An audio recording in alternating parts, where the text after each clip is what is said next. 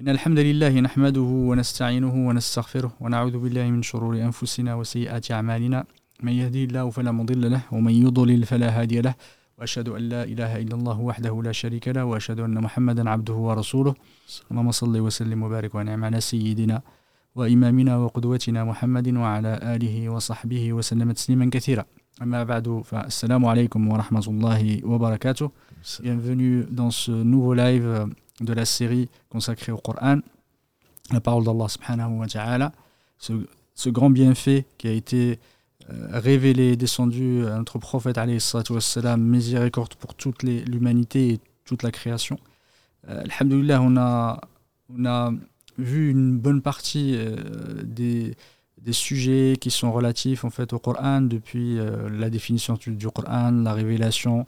On a vu la semaine dernière, la descente du Coran, les, la façon, les étapes, la façon dont le Coran est descendu. C'est vraiment très important de connaître le Coran et, et, euh, de, effectivement de prendre euh, on compte tous les aspects qui concernent le Coran, parce qu'il y a les aspects de lecture qu'on connaît tous, le fait de l'apprendre, mais il y a d'autres aspects qui concernent les sciences du Coran qui sont très importantes. le fait de s'y intéresser, c'est de s'intéresser à la parole d'Allah s'intéresser à, ce, à, notre religion. Et il n'y a pas de effectivement, il n'y a pas de temps euh, perdu quand on se consacre à la science, peu importe le détail, ou peu importe les aspects qu'on étudie. Euh, je, je, profite euh, de ce début de live pour remercier les frères Mohamed et les frères Karim qui sont dans, dans les coulisses, qu'Allah les récompense par le meilleur. Et je souhaite la bienvenue à Sheikh Mahmoud, qu'Allah le récompense par le meilleur, qui nous accompagne. Alhamdulillah, tout au long de cette série pour nous expliquer euh, les, ces aspects, euh, les expliquer le, euh, le Coran et, et, tout, ce qui, tout ce qui concerne ces, les sciences du Coran de façon générale. Barakallahu fik. Bienvenue. Barakallahu fik, si Mohamed. Euh, la semaine dernière, on a vu effectivement la descente du Coran. On a parlé de plein d'aspects, même si on n'est pas allé jusqu'au détail, on n'a pas englobé tous les aspects. Il nous restait un dernier point, qui paraissait intéressant et très important, parce qu'aussi, il va nous aider à comprendre des éléments euh, concernant le sujet d'aujourd'hui qui est la compilation du Coran, euh, l'assemblage du Coran, on va dire, euh, c'est la question des, sept ahraf, ou sept lettres, ou qu'on pourrait, je ne sais pas par, comment on pourrait effectivement le traduire. Je te laisserai, Barakallahu Fik nous expliquer ce, ce concept important, ce sujet pardon, important des sciences du Coran. بسم الله الرحمن الرحيم الحمد لله رب العالمين والصلاة والسلام على خاتم الأنبياء والمرسلين وعلى آله وصحبه أجمعين أما بعد Donc, euh, assalamu alaikum wa rahmatullahi wa barakatuh. Le, effectivement, c'est un sujet qui fait partie euh, des points qui sont abordés dans les sciences du Coran et ça fait euh, verser beaucoup de salive et beaucoup mm. de... Ce que l'on sait, c'est que le Coran, comme l'a dit le prophète sallam, a été révélé sur euh, sept dialectes, si on peut l'appeler comme mm. ça, mais donc ahruf, le pluriel de harf, cette euh, lettre, si on peut l'appeler ainsi, qui correspondent, vu les hadiths, euh, qui correspondent donc à des variantes de lecture mm-hmm. révélées, donc authentiques, avec des variations de mots. Ça, c'est la définition qu'en donnent les gens du, du, du, du, Coran. Et entre autres, la preuve, c'est que le prophète sallallahu alayhi wa sallam, dans plusieurs hadiths authentiques, notamment rapportés entre autres par euh, l'imam al-Bukhari, dont, euh, qui relate entre une, un récit entre Omar ibn Khattab, et Hisham. Euh, Hakim ibn Hakim, et qui, euh, donc, qui a lu, Omar a, a été éprouvé en, écoutant derrière Hisham la, la Surat al-Furqan. Voilà. Et il a dit, il a lu d'une façon qui ne m'a pas été enseignée. m'a pas été enseignée et donc euh, j'ai hésité.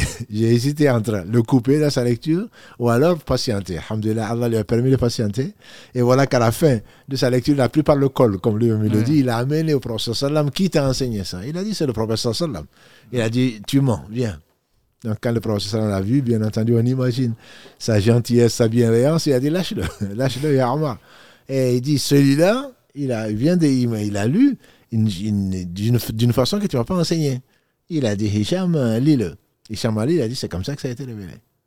Bon, on imagine la surprise d'Amar. et qui dit toi lis, il a lu, il dit c'est également comme ça que ça a été révélé. Le Coran m'a été révélé selon sept donc ahruf qui correspondent au dialecte. L'ange Gabriel est venu me est devenu révéler ce qu'Allah lui a enseigné. J'ai demandé, puisque on est avec les Arabes, on est avec des dialectes, entre guillemets, chacun avec ses dialectes, bien sûr que c'est de l'arabe, et tout est dans le Coran, et on sait, ça je pense qu'il faut que les auditeurs le sachent, que les compagnons ne divergeaient pas que le Coran de Othman, dont on parlera tout à l'heure, celui qu'on appelle Othman, il n'y a a jamais eu de divergence entre les, entre les savants qui étaient les compagnons du prophète pour dire que euh, ça ne contient pas ceci ou ça a été abandonné ou quoi que ce soit. Ils ne se posaient même pas cette question-là parce que Allah a voulu effectivement que ce soit une facilité, facilité de lecture, puisque le prophète sallam été envoyé, comme tu l'as dit en introduction, comme miséricorde pour le monde.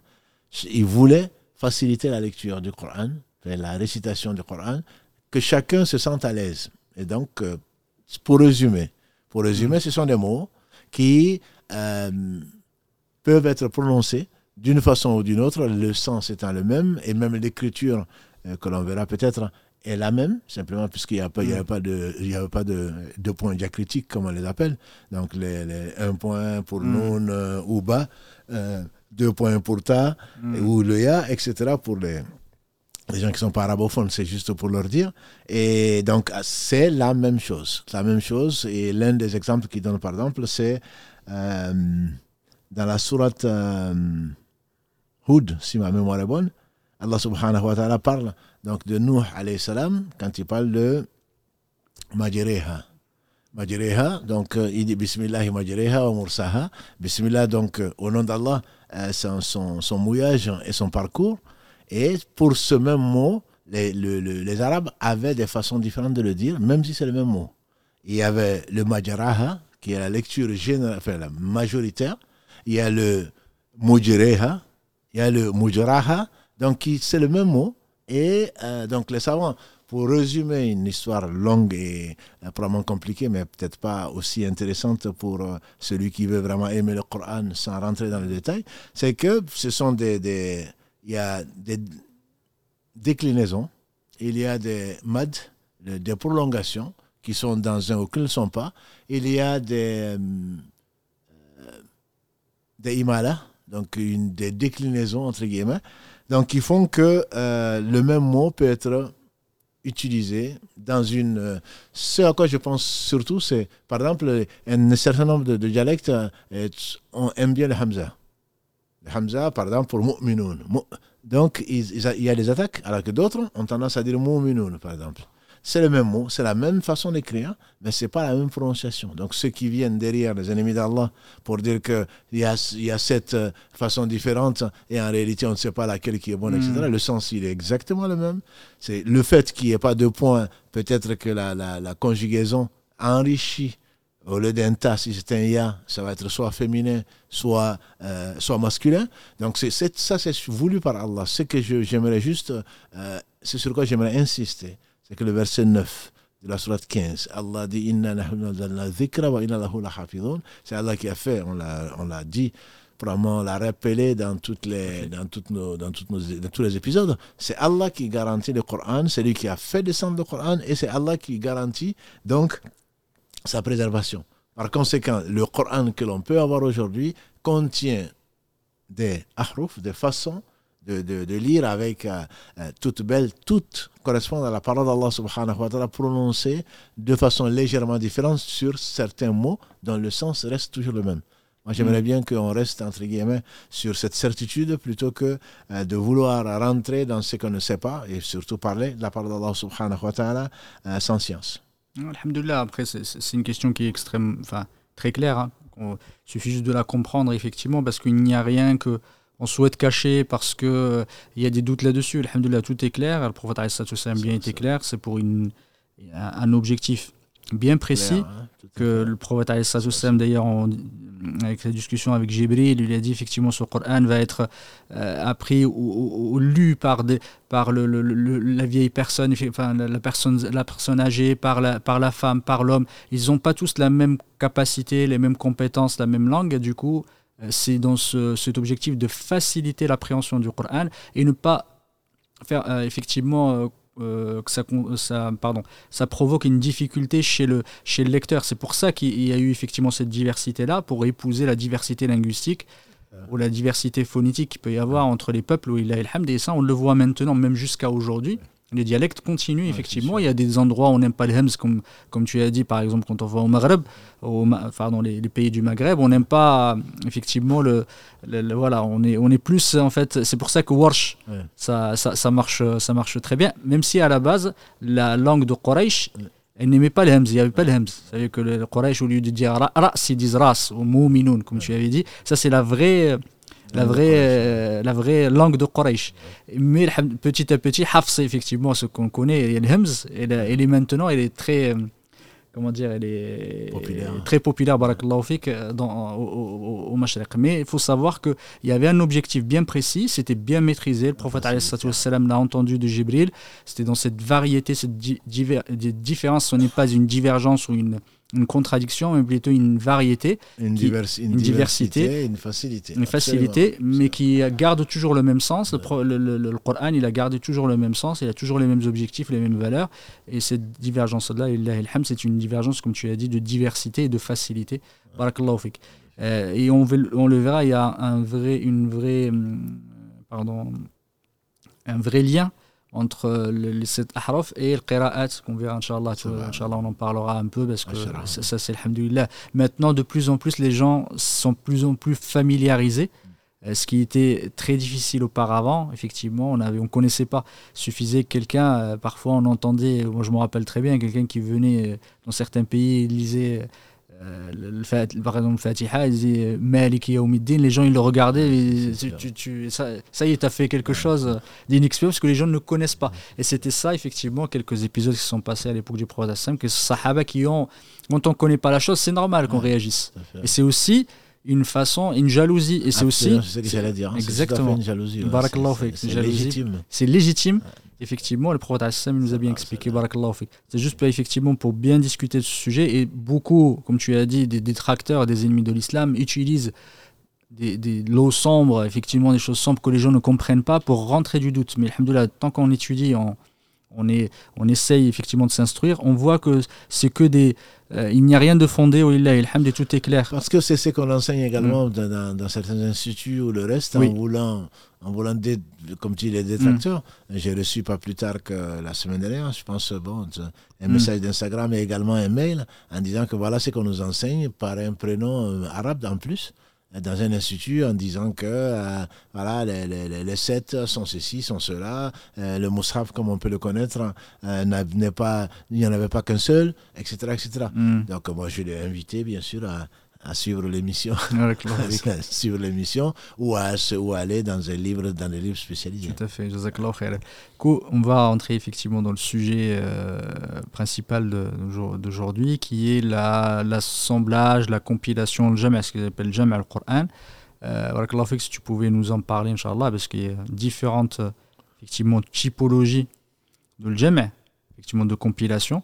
Et aussi, il y a eu des étapes sur, euh, sur une euh, qui va concerner effectivement l'écriture, parce qu'il y a aussi le, côté hafd, effectivement, l'apprendre, qui est la première façon d'assembler le Coran, qui est qui, comment dire, la façon principale, voire originelle. L'écriture n'est que, ne suit, n'est que effectivement une conséquence. On va suivre, on va venir suivre, accompagner l'assemblage ou la compilation du Coran dans les cœurs des gens si tu pouvais nous. Parce qu'il y a effectivement l'assemblage, Allah a assemblé les, sa parole donc, mm. dans un livre, enfin dans un livre, dans une lecture.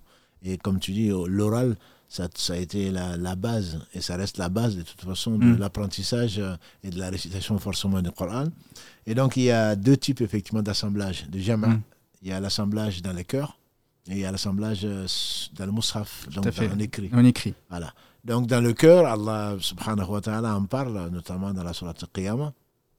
فإذا لا تحرك به لسانك لتعجل به إن علينا جمعه وقرآن voilà donc il dit à son prophète sallam Ibn Abbas qu'elle a la graine que son père il disait que la, la révélation comme on l'a vu est vraiment lourde était lourde parce qu'il n'y en a plus euh, en tout cas la révélation de la parole d'Allah subhanahu wa ta'ala sous la forme de, de, de, de livres de, de révélation sur le prophète puisqu'il est il est décédé, à salam, il n'y a pas de prophète après lui. C'était extrêmement lourd, de telle façon que, euh, comme s'il se précipitait, Jibril le, lui mm. dictait et lui en même temps il répétait pour ne pas oublier. Et Allah subhanahu wa ta'ala lui dit donc dans cette euh, sourate en particulier La tuharrik bihi lisanaka lita'ajala bi inna alayna jam'ahu wa qur'ana fa idha qara'nahu fattabi' qur'ana donc c'est quand nous le lisons suit donc la lecture.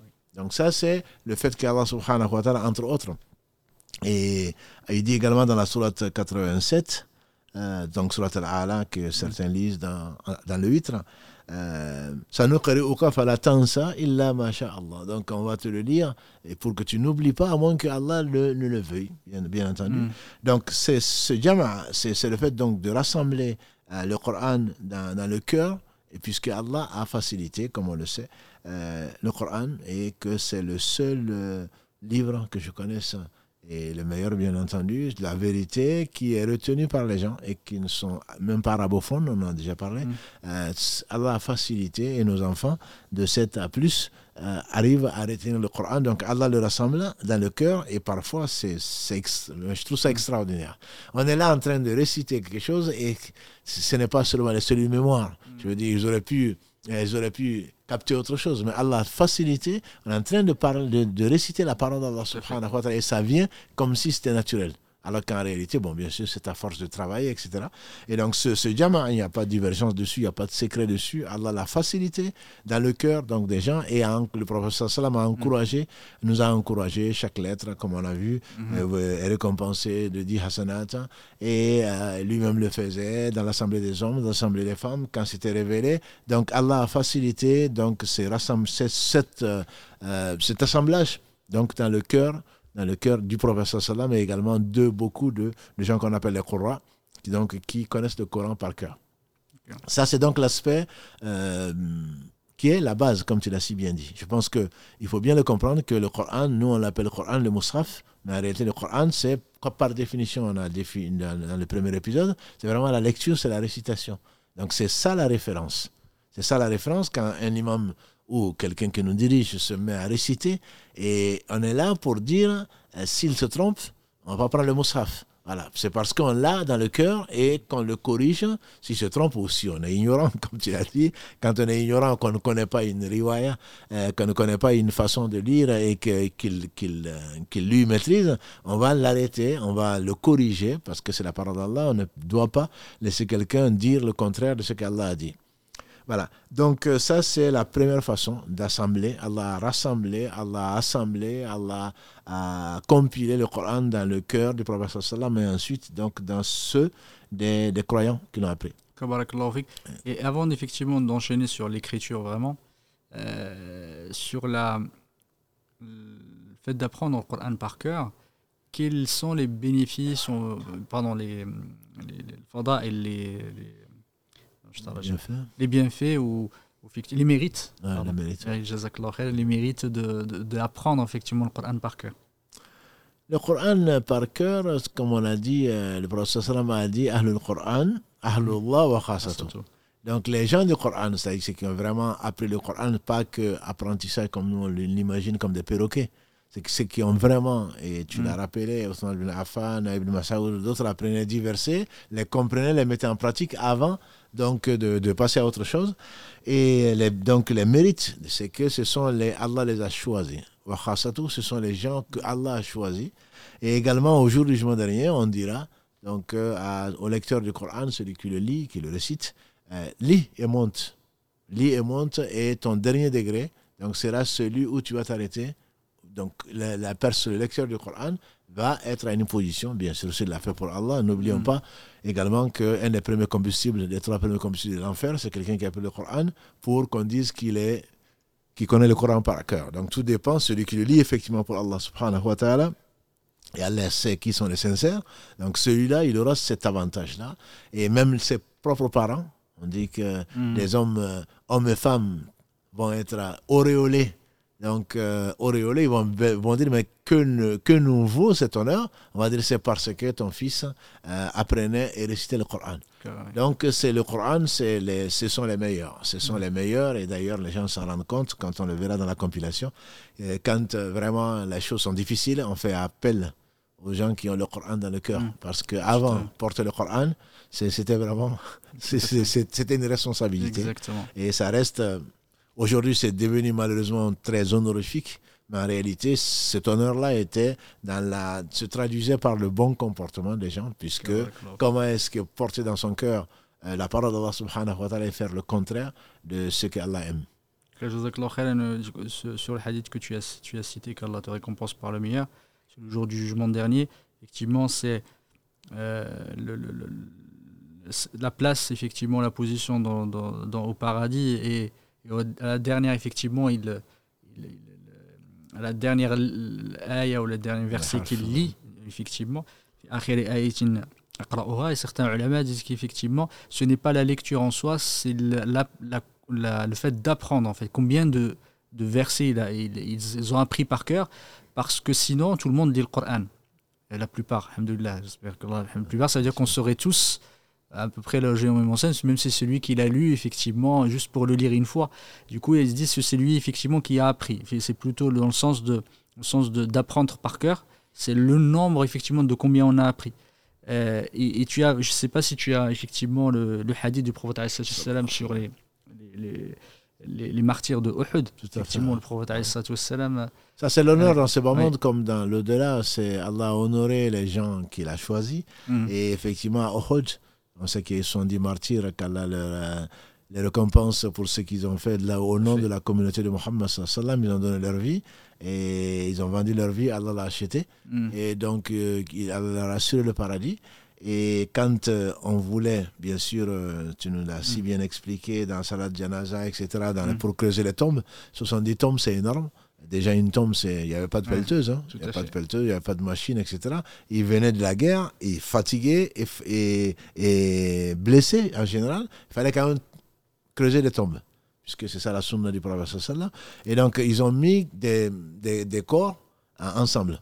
Et quand le prophète, quand on voulait mettre deux corps ensemble, il demandait, ou plus, il demandait quel est celui qui connaissait le plus de Coran. Le plus de Coran. Et donc, il le mettait en premier, comme un honneur. Et également quand il envoyait des, euh, des missions. Tout à fait. Des missions, il nommait comme responsable. Celui à qui il donnait la, exactement, le drapeau, le drapeau ou celui à qui il confiait la responsabilité du groupe, même s'il n'était que trois, puisqu'à partir.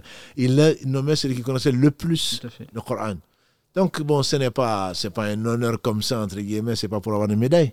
C'est comme on a dit tout à l'heure, c'est une responsabilité. Celui qui connaît le plus le Coran doit, en théorie, être celui qui est le plus pieux d'entre nous puisqu'il porte la parole d'Allah subhanahu wa ta'ala, il en comprend le sens et il doit le mettre le plus. Donc il doit être le plus bienveillant, le plus euh, miséricordieux vis-à-vis des gens. Euh, il doit observer le plus euh, les règles du Coran, etc. Donc il doit connaître le plus son Seigneur et donc il doit mm. l'aimer le plus puisque c'est au travers du Coran que l'on connaît notre Seigneur subhanahu wa ta'ala. Je juste une question effectivement que pourraient se poser certaines, certaines personnes. Quel est le statut juridique derrière le, fait d'apprendre le Coran, par, euh, effectivement, l'apprendre par cœur, pas la lecture, mais effectivement l'apprendre par cœur. Quel est le statut? Est-ce que c'est quelque chose d'obligatoire? Est-ce que c'est méritoire? Etc. Quel est, quel est le statut juridique là-dessus? Il est obligatoire de connaître un minimum pour faire sa prière. ça, c'est une obligation. Ça, c'est, il faut le savoir. Même si Allah permet à celui qui ne connaît pas encore le, hmm. la Fatiha de, de pouvoir euh, prier hmm. tout en vu l'importance de la prière, subhanallah, alhamdulillah, la ilaha mhm. illallah. Dès le moment où on rentre dans l'islam, la prière devient obligatoire. Mhm. Contrairement à ce que certains ignorants disent à d'autres, non, tu peux commencer par une prière, ou alors euh, tu regardes une vidéo et tu, et tu suis. Ça, ce sont des avis qui sont, qui sont rejetés par les savants. Mhm. Donc on apprend, et si on ne connaît pas encore, c'est pas un problème. Allah sait qu'on ne connaît pas, mais on doit prier, on doit apprendre à faire les ablutions, on doit prier avec la, même si on ne connaît pas un seul verset, on doit dire Subhanallah, Alhamdulillah, La ilaha illallah, Allah Akbar. C'est pour les Arabes, bien sûr, mhm. qui connaissaient au moins ce que ça voulait dire. Quant à nous autres, euh, au moins dire Subhanallah, voilà, au moins ce qu'on peut. Ce qu'on peut. Et donc, pour revenir, à, pour revenir à ta question, ça, c'est une obligation. Et le temps d'apprendre un verset, le temps d'en apprendre sept, donc la Fatiha, le temps d'apprendre une courte mm. sourate avec, etc. Ça, c'est une obligation pour tout un chacun, en tout cas pour celui qui est mukallaf, celui qui mm. est chargé, euh, qui est adulte ou qui est en tout cas pubère. Quant aux autres, c'est un phare qui, qui, qui, faillit. Connaître le Coran, c'est une, mm. une obligation collective. Si dans une dans la communauté, il n'y a personne qui connaît le Coran, donc ça, c'est le droit du Coran. Le droit du Coran, c'est qu'on l'apprenne, qu'on le retienne, qu'on le mette en pratique et qu'on le transmette. Parce que sinon, comment Allah n'a pas besoin, bien sûr, il n'a besoin de rien, mais sinon, comment est-ce que euh, ce Coran va, si on est là aujourd'hui, Alhamdulillah, c'est grâce à Allah, au travers de l'enseignement du Coran, etc., etc. Donc là, c'est un, une obligation qui est collective. Si des personnes euh, s'en chargent, alors elles sont récompensées et le reste de la communauté n'est pas empêché. Par contre, si personne n'apprend le Coran, très certainement, toute la communauté est en, est en, est en péril, est en péril d'un point de vue pratique, mais également est en péché, et quel grand péché. Que Allah te récompense par le meilleur. du coup, par rapport effectivement à, cette, à cet assemblage qui est, qui est, qui est la base, celui, euh, celui de l'apprendre par cœur, celui qui l'assemblage dans les poitrines ou dans les cœurs, euh, qui, qui, qui, est la base, effectivement, celui, le premier à l'avoir l'avoir appris qui effectivement par cœur, c'est Jibril. Effectivement. Et après, le prophète salam. Mais le premier, effectivement, c'est Jibril. C'est pour ça qu'il y a eu toujours, effectivement, une, ce qu'on appelle euh, la harda ou tous les ramadans, effectivement, le Jibril, on le verra après, par rapport au Coran. Après, effectivement, cette, euh, cette première étape qui est les prémices au début, la question, effectivement, c'est de savoir comment quelle est, quelle est l'autre façon, euh, tu en as parlé brièvement, l'autre façon d'assembler le Coran et de le compiler, comme tu as dit, qui est écrit euh, quelles, étaient les étapes et les façons, comment on le faisait euh? Donc, l'autre façon que, qui est connue, hmm. de, pas de tous, mais en tout cas, hmm. c'est comme qu'on connaît le plus, c'est donc c'est de rassembler les versets pour en faire un moussaf. C'est le mettre par écrit. Par écrit. le hadith rapporté par l'imam al-Bukhari, euh, d'après Zayd euh, ibn Thabit, donne un peu euh, ça, parce que quand Abu Bakr, on le verra, parce qu'il y a eu la recension en trois étapes. Mhm. En trois étapes. La première, c'est du temps du prophète sallam lui-même.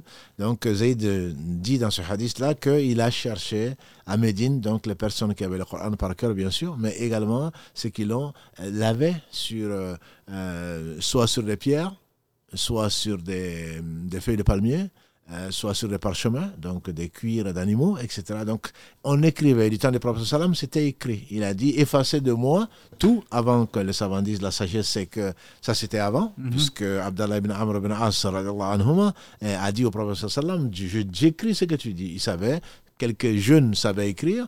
Il dit J'écris tout ce que tu dis. Parfois, tu es en colère, parfois, tu n'es pas. Il dit Écris parce que même quand je suis en colère, je, je dis que la vérité. Mais ça, on dit que c'est une seconde étape. Au début, il a dit que personne n'écrit autre chose que le Coran. Donc, quand euh, lui savait ni, lire ni écrire, on n'a pas douté, quand le Coran était euh, révélé euh, par Allah subhanahu wa ta'ala au travers de l'ange Jibril, donc quand un verset était révélé, il appelait un des scribes, quelques jeunes qui savaient écrire, dont Zayd ibn Thabit à, à Médine, dont Muawiyah Ibn Abu Sufyan, dans Ali Ibn Abi Talib. Donc il les appelait, ils disent mettez ça par écrit. Donc ils mettaient ça par écrit, certains le copiaient, et c'est pour cela d'ailleurs que Zayd va demander ceux qui, euh, là où il va les trouver, qu'ils attestent qu'ils l'ont fait du temps du prophète sallam et sous soit sa dictée, on ne peut pas parler de dictée, euh, en tout cas que c'est quelque chose d'authentique qui a été, qu'il a vu, à salam. Donc il y a quand, par exemple, Allah a révélé un des versets de la Sourate Al-Nisa, euh, concernant euh, notamment les gens qui n'avaient pas de dispense, euh, Ibn Umm Maktoum, l'aveugle, a demandé, a dit le prophète sallam, Allah dit ça, mais et pour l'aveugle. Et donc, alors que le verset était écrit, et Allah dit, sauf les impotents, et donc hmm. le prophète sallam a appelé, il dit, Appelez-le et rajoutez sauf. Voilà. Donc, ce sont des choses qui étaient écrites euh, du temps du prophète sallam et tout le Coran était écrit, comme on le verra, inshallah, du temps du prophète sallam, dans la mesure où euh, il va les rassembler après dans la seconde, dans la seconde façon, qui est donc du temps de Abu Bakr, qui est la plus connue peut-être. Hein. qui est la plus connue. Et la, première étape, effectivement, le prophète, euh, au temps du prophète, qui était important, l'écriture. Et je voulais euh, peut-être le dire, c'est que le Coran, que la révélation d'Allah a amené une révolution, on va dire, culturelle. C'est qu'on on était dans, dans une société extrêmement basée sur l'oral. Et les gens en écrivaient très peu. Il y avait très peu de personnes qui savaient écrire d'ailleurs. C'est pour ça que même euh, à l'époque du prophète, on a cette importance. Et, on arrive effectivement, on demande aux gens, euh, de, on appelle Kitab, Al-Qur'an, on arrive effectivement, on arrive avec. Avec quelque chose qui va changer la façon de faire. Des notions qui, des notions qui, étaient très très peu connues. et très révolutionnaire. très très révolutionnaire. Du coup, le prophète a quand même accordé énormément d'importance à cette, à cette euh, fait d'écrire parce que euh, on connaît effectivement le, les asra les, les de, de Badr le prophète Exactement, bah, si tu pouvais nous en parler, effectivement, le prophète permettait effectivement des fois de les libérer contre contre le, fait d'enseigner aux enfants de Médine l'écriture. Exactement. Effectivement, c'est vrai que c'est une notion qui est importante à, côté de laquelle on passe, passe rapidement, mais en réalité, bien qu'il sache ni écrire ni lire, il a donné extrêmement une importance euh, la plus grande possible à l'écriture, à l'apprentissage de l'écriture, etc., mm. etc. Puisque, comme tu l'as dit, effectivement, quand Allah a humilié les polythéistes à mm. Badr, il y a eu 70 prisonniers, 70 tués, 70 mm. prisonniers, et les prisonniers, soit, donc, ils devaient racheter leur liberté, et ça, c'était, contrairement à ce que certains peuvent penser que l'islam a amené l'esclavage, etc., c'était une,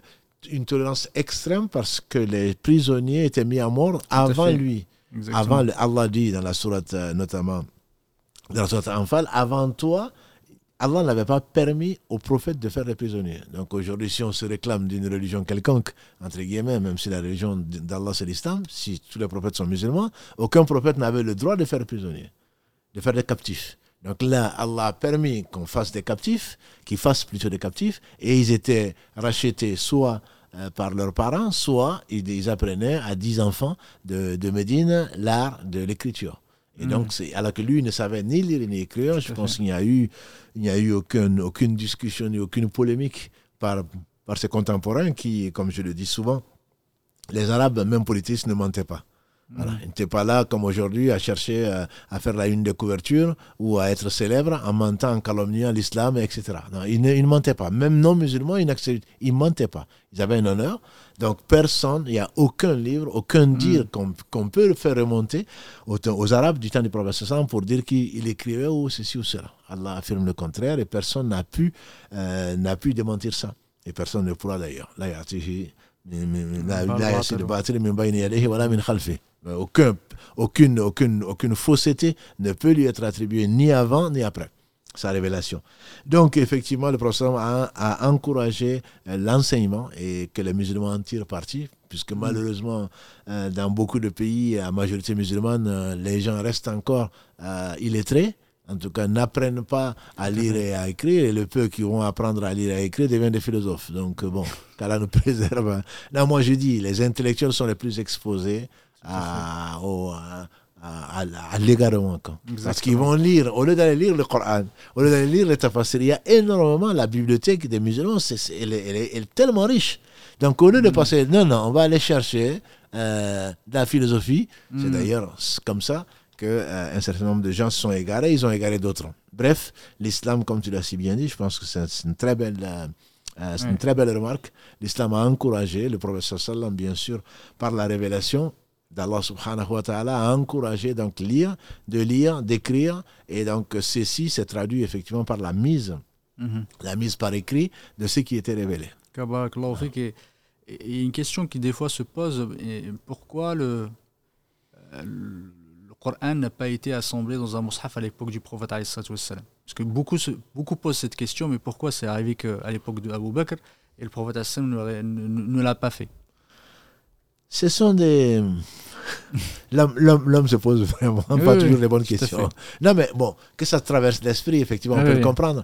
Mais en réalité, il faut savoir que le Coran a été révélé, comme on a dit, en 23 ans. Tout à fait. La Torah a été révélée en, en une fois. L'évangile en une fois. Les psaumes en une fois. Comment est-ce que le Coran pouvait venir? Ben, Et donc, le prophète allait chercher, en fait, la page qui l'intéresse. voilà. Non. La sagesse a voulu que le dernier verset qui soit révélé ait été révélé quelques jours avant la mort du prophète sallam. Donc comment est-ce que, enfin comment? Allah aurait pu bien sûr descendre mm. un livre qu'on peut toucher, comme certains polythéistes euh, lançaient comme défi d'ailleurs. Pourquoi le Coran n'est pas, comme on l'a vu dans la sourate Furqan, pourquoi ce Coran n'est pas, pas descendu d'un trait? Comme ça on pourrait le toucher. Bien qu'Allah, ce ne sont pas les, signes qui manquent, mais malgré cela, même si c'était le cas, de toute façon, ceux qui n'ont pas cru n'auraient pas cru. Alors le sait. Donc la sagesse, et c'est tellement pratique, très compréhensible, c'est que le Coran a été révélé en 23 ans, et donc certains, en plus, certaines parties de certaines sourates ont été révélées à des moments différents, comme on a vu la première sourate, euh, euh, la sourate Alaq. Mm. Euh, ce sont les cinq premiers versets seulement qui ont été révélés la première fois. Et mm. ensuite, bien après, Allah a révélé d'autres ce qui nous amènera plus tard peut-être hein, au nom des sourates, etc. Voilà, donc c'est le professeur disait mettez-le dans telle sourate. Donc la sourate Al-Baqarah qui a 286 versets, on imagine, même si c'est facile à Allah, que ça n'a pas été révélé en une seule fois. Et d'autres sourates, peu importe, la sagesse et la miséricorde d'Allah a voulu que ce soit sur 23 ans à des circonstances bien particulières, ce qui fait que si le livre était là, ça n'aurait pas euh, eu cette, euh, cette euh, cette beauté et cette vie. Parce que les, les, croyants attendaient la révélation. Ce n'est pas nous. Nous, on a le livre. On livre, on livre le livre, on a l'impression que tout a été fait, tout a été donné. Bon, c'est vrai que le, ça, tout a été mâché pour nous, même si aujourd'hui on se plaint. les gens, ils attendaient la révélation quand euh, ils venaient poser une question que le professeur ne connaissait pas, une éducation, alhamdulillah, donc tu ne connaissais pas la, la, réponse, il ne disait pas, je crois que, voilà, il, il attendait la révélation et on, on voyait sur sa, sur sa personne, qu'Allah révélait quelque chose et les gens étaient contents. C'est pour cela donc que quand euh, Allah a révélé le verset 3 de la Sourate 5, on dit qu'Abu Bakr a pleuré en disant que toutes choses, jusque-là, ont progressé. Il voyait hmm. dans la révélation euh, une vie. Et ce qui est une vie d'ailleurs, le Coran. Ils voyaient dans la révélation une vie. Allah répondait à leurs questions, leur facilitait les choses, etc. Mais à partir du moment où la révélation s'est arrêtée, ça veut dire que tout est figé et que tout ce qui ne, comme on le fait dire à Abu Bakr, tout ce qui n'avance pas forcément recule. En tout cas, et, et l'autre, euh, l'autre euh, raison peut-être, c'est, c'est que déjà le principe, la base, comme on le disait tout à l'heure, c'est, c'est l'oral. Et, à l'époque, on n'y avait pas vraiment d'intérêt ou de besoin particulier en fait de le faire parce que le prophète Hassan vivait effectivement avec les sahaba. Les sahaba apprenaient le Coran, ils le connaissaient par cœur. Du coup, il n'y avait pas vraiment un réel besoin de venir écrire effectivement le, le mushaf et de le, compiler dans un seul livre. Et sachant que ce n'était pas une chose aussi simple et aussi facile parce que les, euh, les instruments étaient très rares, c'était compliqué. Effectivement, pour écrire, euh, on a dit, euh, on utilisait les, les, pierres, on utilisait aussi les os. pour écrire effectivement dans une omoplate de, de chameau tu peux peut-être écrire une petite sourate, du coup pour et encore, voilà, et encore. Et on raconte que ça, ça a duré longtemps, effectivement, même les premiers siècles. On, on raconte que le chef et quand il écrivait, il écrivait pareil sur des, sur des parchemins, des fois des os, etc. Et des fois, sa bibliothèque, c'était un tonneau. S'il n'avait pas, la notion de bibliothèque n'existait pas, parce qu'il n'y avait pas de livres, etc. Le papier, tout ça, on ne connaissait pas. Du coup, c'était des tonneaux. Il mettait des livres dans les tonneaux parce que c'était des, effectivement des éléments assez volumineux pour avoir une bibliothèque. Le reste, il connaissait beaucoup par cœur. effectivement, c'était, c'était vraiment la base. Il fallait vraiment en parler parce que c'est l'origine. Et le besoin, il s'est senti à un moment euh, et, c'est pour cette raison que Abu Bakr a commencé la compilation parce que le besoin s'est fait ressentir. Tout à fait, tu as tout à fait raison. Je pense que les gens, on ne peut pas imaginer quelle est l'atmosphère de cette époque-là. Et le fait qu'on parle là aujourd'hui, on n'a pas besoin d'écrire. C'est ça. Voilà. Mais bon, un jour viendra peut-être où certains vont vouloir écrire euh, pour l'histoire ou pour autre chose, mm. des choses. Voilà. Donc même l'histoire, pour qu'on l'écrit, etc., ce n'est pas sur le coup. C'est mm. bien, c'est les gens après qui ont voulu pour qu'on le retienne. Mm. Effectivement, ce besoin s'est présenté. Il s'est présenté, Allah ne fait que le meilleur, sa promesse est vraie. Euh, il s'est présenté le moment où euh, Omar bin Khattab, Kalalagré, Kalalagré, deuxième calife, s'il y avait un inspiré dans la communauté, ça aurait été lui. Est-ce qu'après les prophètes, il y, a, eu des inspirés, comme l'a dit le prophète sallallahu Je me suis vu en rêve et euh, je puisais de l'eau. Et Abou Bakr est venu, il en a tiré quelques, quelques seaux d'eau, un ou deux seaux, qu'Allah lui fasse miséricorde. Et Omar est venu, il a tiré autant d'eau pour, pour que tout le monde puisse en boire. On dit c'est quoi? Il dit l'explication c'est la science. Omar était un homme très inspiré et qu'Allah l'agrée et le récompense pour euh, la communauté, enfin de la part de la communauté de Mohammed sallallahu alayhi wa sallam. Omar est venu voir Abu Bakr, qui était le calife, et c'est lui qui a été le premier, on a vu dans une des émissions de, de, l'épisode de, samedi sur la hijra, etc. Il a été le premier sur la succession du prophète sallallahu mais il a été le premier à faire allégeance à Abu Bakr. Donc c'est des gens qui s'aimaient, qui se respectaient, et on savait qu'Abu Bakr était le meilleur. Allah a voulu qu'il soit le premier calife. Ça n'a pas duré longtemps, alhamdulillah, mais il, devait être, il était l'homme de la situation. Donc Omar est venu voir Abu Bakr en lui disant, Abu Bakr, tu ne vois pas que les musulmans, avec les guerres de, contre les renégats, les notamment euh, la, bataille de Yamama, donc euh, contre Mousselim al-Kadhab, Mousselim le, mm. le, le, le, grand menteur, mm. qui s'est pris pour prophète, qui a voulu négocier du temps du prophète sallam déjà la prophétie. Euh, moi, je suis, il faisait partie des Banu Hanifa, comme on les appelle. Il dit, moi, je veux bien devenir musulman à condition qu'après ta mort, c'est moi qui te succède. Donc le prophète sallam a dit, tu n'auras rien du tout. Mm. Tu n'auras rien, tu n'auras que la, tu n'auras que la guerre. effectivement, il a dépêché une armée entre-temps. Donc euh, Allah l'a rappelé. Donc ensuite, Abu Bakr, qui était fidèle, le plus fidèle des compagnons du prophète sallam, a renvoyé l'armée et une bataille féroce, féroce, c'est pas parce qu'on est musulman qu'on gagne, hein.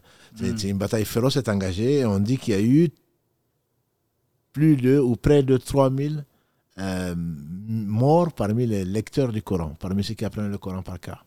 Donc euh, Omar ayant constaté ça, il dit à Baba que tu vois pas que les lecteurs du Coran sont en train de tomber comme des mouches et si tu mettais le Coran par écrit? Pour éviter donc qu'ils se perdent comme ça s'est passé pour les gens d'avant nous. Et Abou Bakr, le réflexe, euh, pour moi j'y vois deux leçons. La première, c'est que tout ce qui appartient à un croyant appartient à l'islam. Tout, ce que nous avons de bien, ça appartient à l'islam. Omar aurait pu bien dire, bon, ben, je vais attendre que ce soit mon tour, ou euh, je vais le garder pour moi. Non, c'est la communauté qui le voyait mm. avant tout, le bien de la communauté. Et ça, je pense qu'il faudrait que nos sœurs et nos frères le voient. C'est le bien de la communauté qui voient plutôt que soi-même. La deuxième chose, c'est qu'Abou Bakr, euh, il a dit, mais comment, Omar, tu vas me dire de faire une chose que le professeur n'a jamais faite Ça, je trouve que c'est très beau. C'est très beau parce que ça représente vraiment la sunna. C'est-à-dire que si le professeur a fait une chose, il avait la révélation, on le suit. S'il n'a pas fait une chose, ça devient une innovation. Voilà. Même si on veut bien faire. Omar vient avec ça. Les partisans de, de l'innovation me diraient ça, mais c'est parce que le professeur, de son vivant, a, comme on l'a vu tout à mm. l'heure, inscrit à dicter le Coran. Il n'a pas, ils n'ont fait que, Abu Bakr n'a fait que rassembler entre guillemets. Il dit, et si on rassemblait le Coran? Il n'a pas dit, et si on faisait autre chose? C'est juste rassembler comme on ferait aujourd'hui l'impression, etc., etc. Et euh, Omar lui dit, je ne vois pas le mal. Et Abu Bakr dit, il n'a pas cessé d'insister jusqu'à ce que Allah m'ait ouvert le cœur à cette idée-là. Parce qu'il le faisait pour une raison, pour l'intérêt des musulmans. Et ensuite. Et, d'ailleurs, j'y vois une troisième, euh, troisième sagesse c'est que des fois, euh, on peut dire quelque chose si on est vraiment convaincu, effectivement, et qu'on voit ce n'est pas déconseillé de revenir, pas à la charge, effectivement, ne pas être insistant, mais pas revenir à la charge. Quand on voit un bien, pas dire c'est pas grave, mais pas écouter, je passe à autre chose. Mais quand tu vois effectivement que tu viennes et revenir, c'est indispensable, et que l'intérêt est vraiment là. Mais il n'a pas dit, bon, mais tu es contre moi. Il n'a pas dit, bon, mais tu prendras la responsabilité devant Allah, comme on le dit aujourd'hui. Il a dit de la façon la plus bienveillante, parce qu'Omar, on l'imagine rude, on ah l'imagine euh, violent, alors que, alhamdulillah, c'était, après, après Abu Bakr, c'était celui qui était le mm. meilleur des compagnons, on n'a pas douté. Et donc, effectivement, et Abu Bakr a accepté, et ça, mm. c'est une quatrième chose, peut-être, c'est pas parce qu'on est calife. Voilà, ça, c'est l'éducation du prophète sallam, qui demandait même l'avis des compagnons alors qu'il était prophète. Il, a, il fut prophète, mm. sallallahu alayhi wa sallam, et donc il a accepté. Il dit jusqu'à ce qu'Allah m'ait ouvert le cœur. Quand on voit la vérité, il faut l'accepter, même si ça vient d'un enfant, si ça vient d'une femme, ça vient d'un esclave, ça vient de n'importe qui, la vérité reste la vérité.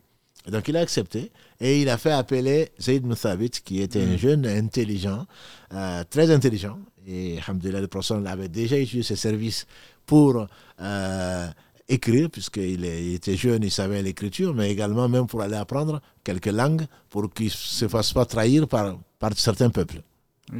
Voilà. Bref, voilà. Bref, il a donc il a fait appeler. Il dit toi qui étais le scribe du temps du prophète sallam, et tu es un homme intelligent. Voilà ce que Omar me dit. Et Zayd a exact, ils se sont pas concertés. Zayd dit, il m'aurait demandé de euh, transporter une montagne, que ça m'aurait été plus facile me semblerait plus facile que de faire ce que le professeur n'a pas fait. Il dit, mais comment, Abou Bakr, tu as me demandé de faire ce que le professeur n'a pas fait Ça, c'est Ils ne se, sont pas, ils se sont pas copiés. C'est la mentalité. Comment tu vas faire une chose que le professeur n'a pas faite? Parce qu'il a été envoyé, quand il dit Muhammad Rasulullah, ça veut dire que Allah n'accepte de façon de l'adorer que par ce biais-là. Non seulement tu crois en lui, bien sûr, tu crois à ce qu'il a à ce qui, ce qui lui a été révélé, mais également tu suis ses pas, c'est l'une des conditions pour que Allah accepte une œuvre hein, dans l'islam. Hmm. Donc, euh, Zayd va, va dire, mais comment est-ce que vous allez me mettre dans le pétrin? Le, le n'a jamais fait ça. Comment vous, mm. surtout toi, Abou Bakr, comment est-ce que tu vas m'imposer ou me suggérer quelque chose que le prophète n'a jamais fait? Et donc, il va dire, il n'y a pas de mal. Il va reprendre exactement ce qu'Omar a dit, mais il n'y a mm. pas de mal, c'est pour le bien, etc. Il a dit, il a tellement insisté à Abu Bakr que Allah, jusqu'à ce que Allah m'ait ouvert le cœur. Mm. Et donc, à ce moment, Abu Bakr l'a chargé d'aller donc à Médine, de récupérer, enfin, de, de rassembler tout ce qu'il va trouver sur les omoplates, comme tu l'as dit, sur les parchemins, les pierres, etc. Et sur également, la quatrième chose, c'est pour euh, les feuilles de palmier, mais sur également ce que les gens avaient par cœur. Donc il a rassemblé tout ça et mm. il, est, il a dit, il a tout rassemblé, il lui manquait un verset, qui était donc les deux versets plutôt, le 127 et 128 euh, de la Surah Tawbah jusqu'à la fin du jusqu'à la fin de la sourate donc un prophète est venu euh, est venu vers vous de vous est venu vers vous et dont vos peines euh, l'insupportent etc etc et donc euh, c'est il y a qu'il a trouvé c'est il a trouvé ça que chez Khuzaima al-Ansari donc qui dans le témoignage, en tout cas d'après une version, vos deux, deux, témoignages, et il ne prenait, Zayd avait l'ordre de ne prendre de versets que s'il le trouvait dans, chez deux personnes, différentes, au moins deux. Comme dans l'islam, le témoignage exige d'avoir deux témoins, même si c'est Abou Bakr seul qui se présente, eh, on ne va pas l'accepter de lui. Pourtant, il n'y a aucun. C'est à se dire. Si Omar seul affirme une chose, on ne va pas la prendre. Dans l'islam, il faut au moins deux témoins. C'est pour cela que ni le mariage, ni autre chose n'est valable s'il n'y a pas deux témoins dignes de confiance, j'entends. Donc, il a rassemblé tout ça, il l'a mené à Abou Bakr qu'il a gardé le peu de temps qu'il a vécu. Et ensuite, il l'a laissé à, Omar ibn Khattab pendant sa, la dizaine d'années où il a été calife, euh, donc Amir al-Mu'minin, et lui, à sa mort, l'a laissé chez Hafsa, mhm. euh, donc, euh, radiallahu ta'ala, Anha, donc la mère des croyantes, et la fille de Omar ibn Khattab, donc c'est ce qu'on appelle le mushaf du cheikh. Donc c'est Abu Bakr qui avait ça, qui a laissé à Omar, et ensuite qu'il a laissé à sa, à, sa, fille Hafsa pour la garder. Et donc, oui. Effectivement, tu parlais tout à l'heure, c'est que Zayd ibn Thabit, il n'a pas fait ça de façon hasardeuse. Euh, c'est qu'il avait des exigences, il était extrêmement exigeant. Comme tu parlais, effectivement, à chaque fois que quelqu'un a mené quelque chose, il fallait deux témoins qui témoignent que ça a été fait en présence du prophète.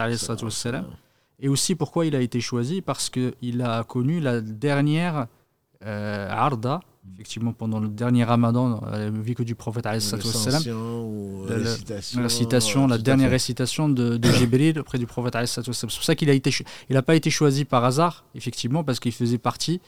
Il y avait, il y avait lui, il y avait Abdullah ibn Saoud. C'est la, seule, effectivement, pourquoi il a été choisi alors qu'il était moins, il était plus jeune, parce qu'il connaissait, c'est lui qui connaissait le plus le Coran, effectivement, et qui a écrit à l'époque du prophète, et comme disait Abu Bakr, il disait que tu es quelqu'un d'intelligent, euh, quelqu'un de jeune.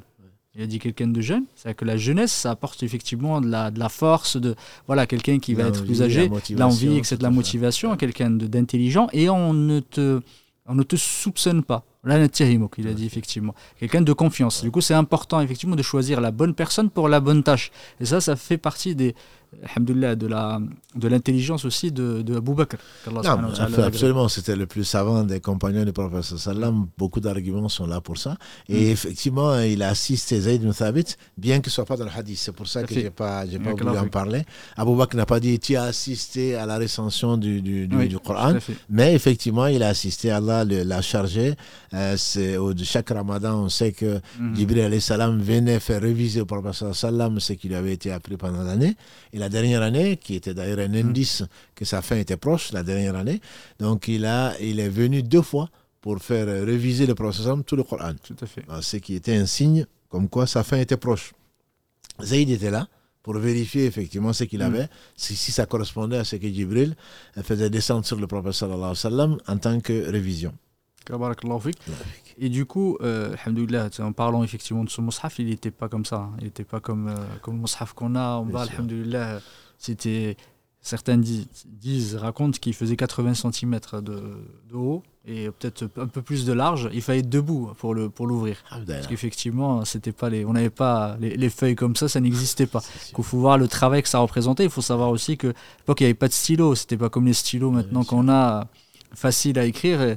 Fallait, fallait prendre effectivement euh, le bois, le, comment dire, le, pas l'aiguiser, mais le, je sais plus, l'affûter effectivement pour en faire. Avec, une, avec l'encre. Avec l'encre, Et etc. L'encre était fabriquée avec euh, de, de- de- des cendres, avec etc. effectivement, c'était pas si simple Non, que ça. Il fallait à chaque fois. avec la que colle. Exactement, c'était un processus Nous- extrêmement nous, on a- long. Nous, on a connu ça. On a connu ça, effectivement, connu ça, avec les, avec les planches, avec, Avec le, bois, là, effectivement. écrivait, ouais. Exactement, avec son sale, on, on, effaçait.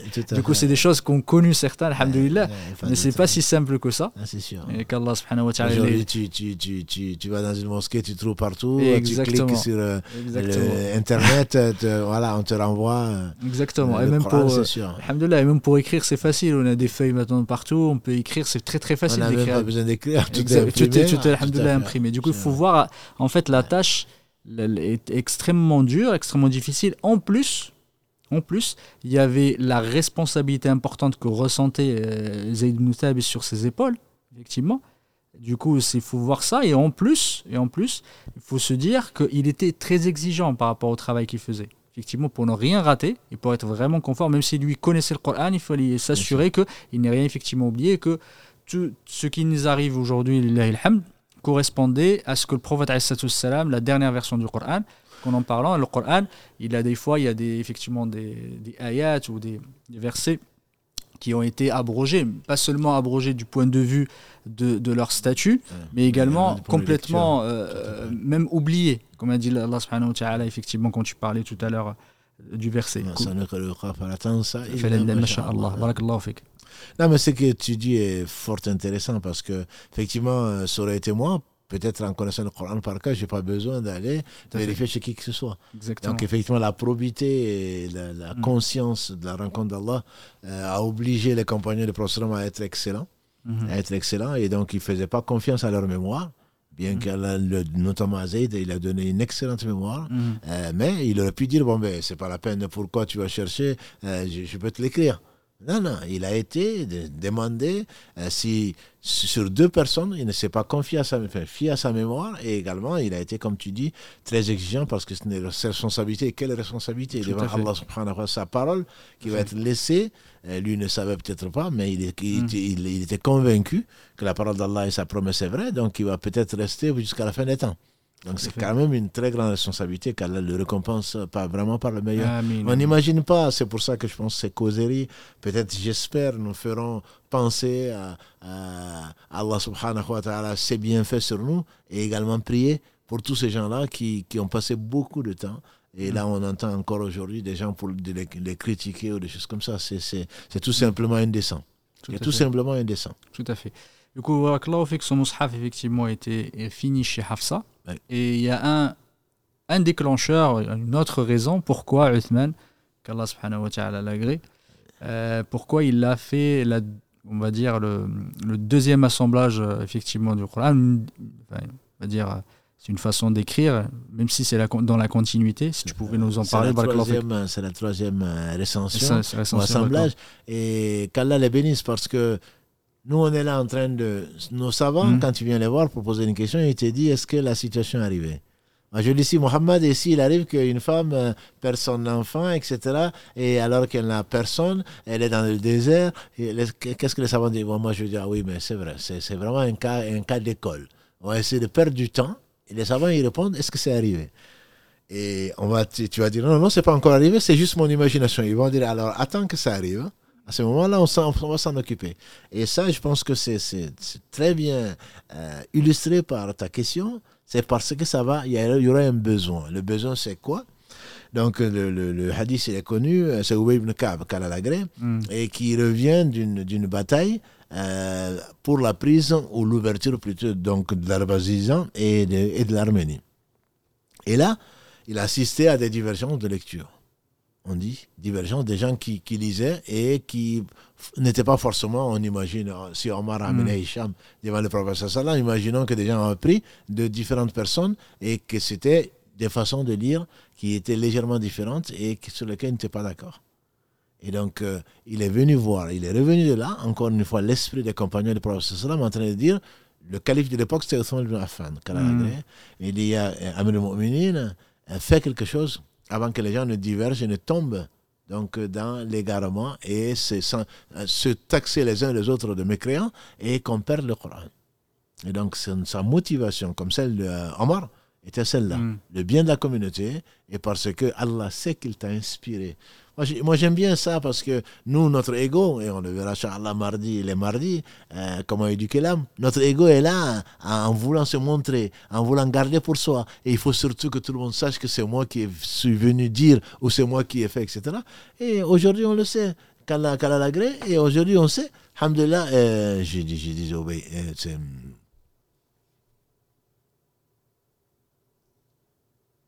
Ubay ibn Ka'b? Qui a. Venu voir Othman euh... Non, c'est pas. Attends, non, c'est C'est Hudayfa ibn Yaman. Voilà. C'est Hudayfa ibn Yaman, puisqu'on est en direct. Mm. Au moins que euh, si on va le je pense pas que Karim va couper cette partie. Donc au moins que l'on rectifie. Effectivement, c'est Hudayfa ibn Yaman qui est revenu. Ubay ibn Ka'b, c'est une autre histoire de la science du Coran. Donc c'est Ibn Yaman qui est venu trouver Othman en lui disant euh, Et si tu unifies les musulmans sur la même chose. Et donc, qu'Allah agrée Othman, par qui Allah nous a conservé ce qu'on appelle donc ce mushaf donc mm. de, l'imam Othman. Et il n'a pas, il a appelé le même Zayd ibn Thabit. Il lui a pas dit de refaire un travail qu'il a déjà fait. Il a dit, tu vas prêter le mushaf de l'imam, c'est-à-dire de, de, de Abu Bakr, qu'Abu Bakr a fait, qui est chez Hafsa. Tu vas lui prêter, tu vas l'emprunter en lui promettant de le ramener. Et tu vas, il a formé un comité. Mhm. Hein, il a formé un comité donc, qui était composé de trois Quraysh, plus de euh, plus Zayd ibn Thabit. Mhm. Les trois Quraysh, si ma mémoire est bonne, c'est Abdallah ibn Zubayr, mhm. euh, c'est Saïd ibn As ça. et euh, Abdurrahman. Donc, euh, donc c'est Abdurrahman ibn Harith et ibn Hisham. Ce sont trois Quraysh et lui, il était en sort et il a dit Vous allez recopier donc ils n'ont fait que recopier, ils n'ont pas recensé une deuxième fois. On appelle ça assemblage, mais en fait, il est recopié. Donc le Moushaf de, de, qui, était chez, qui était chez Hafsa, et qui est donc le premier et le seul Moushaf, je dirais. Et il a envoyé ensuite donc en plusieurs exemplaires en lui disant si vous divergez, là on parlait de dialectes, etc., choisissez les dialectes de, de Quraysh, puisque le Coran a été révélé donc, euh, dans la langue des Quraysh. Et donc, euh, ils ont recopié ça et Othman a envoyé ça dans les différentes euh, régions, parce qu'à l'époque, l'Empire mm. musulman, l'Empire, c'est une façon de parler, le, le, le, le champ d'influence euh, de, de l'islam était très grand. Et donc, il a envoyé, on dit, en cet exemplaire, dans une version, dans mm. différentes contrées. Donc, et effectivement, de faire disparaître des choses qui étaient personnalisées et personnifiées, qui n'avaient pas été vérifiées.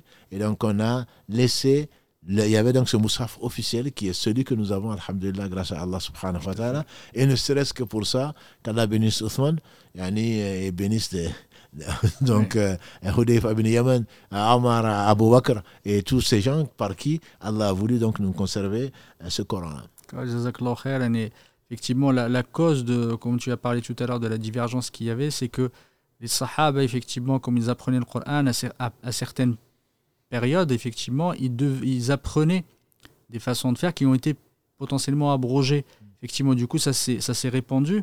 Et parfois, on ne savait pas, quelqu'un qui n'avait pas assisté à la dernière lecture du Coran ou à la dernière Arda, comme on a parlé tout à l'heure à Ramadan, n'était pas forcément au courant, effectivement, que des choses ont été n'existaient plus, ont été abrogées ou étaient enlevées. Du coup, ça, c'était très important d'unifier tout le monde sur la dernière version du Coran qui a été révélée par Jibril dans le dernier Ramadan. D'autant plus que euh, on dit que cette, euh, cette bataille où, euh, à mm. laquelle a assisté Hudayfa ibn Yaman s'est passée en année, vers l'année 25 de l'Égypte. Oui. Donc ce n'est même pas, c'est pas forcément des gens, c'est pas que des compagnons du Oui, sallam oui. qui ont participé. C'est- euh, il y avait beaucoup de fils des compagnons, beaucoup de. Il y avait beaucoup de qui ont appris donc de différents compagnons. Encore une fait. fois, c'était pas, il fallait pas venir, c'était pas une école euh, Mhm. euh, voilà, ils ont tous appris au même, au même endroit. Donc c'est des gens qui l'ont appris de personnes, bien sûr, Mhm. qui sont intègres, mais comme tu l'as si bien dit, qui n'ont peut-être pas euh, su certaines choses. Et quelle était la dernière version à laquelle eh ben, que Allah nous a laissé après par, par pure miséricorde, certains ne le savaient pas. Des compagnons pouvaient ne pas le savoir et ils ont pu Mm. enseigner ce qu'ils ont pu enseigner.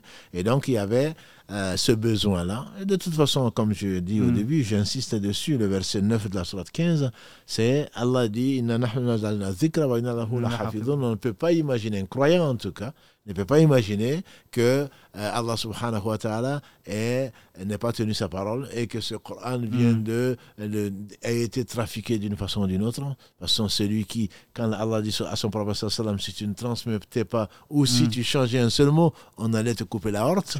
Que dire alors de celui qui euh, serait mal intentionné et euh, qui euh, aurait ajouté un seul mot, une seule lettre dans la parole d'Allah subhanahu wa ta'ala? Tout à fait, alhamdoulilah, les Uthman, qu'Allah subhanahu wa ta'ala lui fasse miséricorde, a repris effectivement que le Mus'haf qui a été qui a été initialement compilé à l'époque de Abu Bakr, qu'Allah subhanahu wa ta'ala lui fasse, euh, qu'Allah l'agrée. Il n'a rien rajouté de plus, c'était dans cet esprit effectivement d'unifier les personnes, pas, sur, pas, pas parce qu'il y avait plusieurs Corans, il n'y en avait qu'un seul. Effectivement, ce Mus'haf correspondait à, à- à ces différentes versions, variantes dont on a parlé,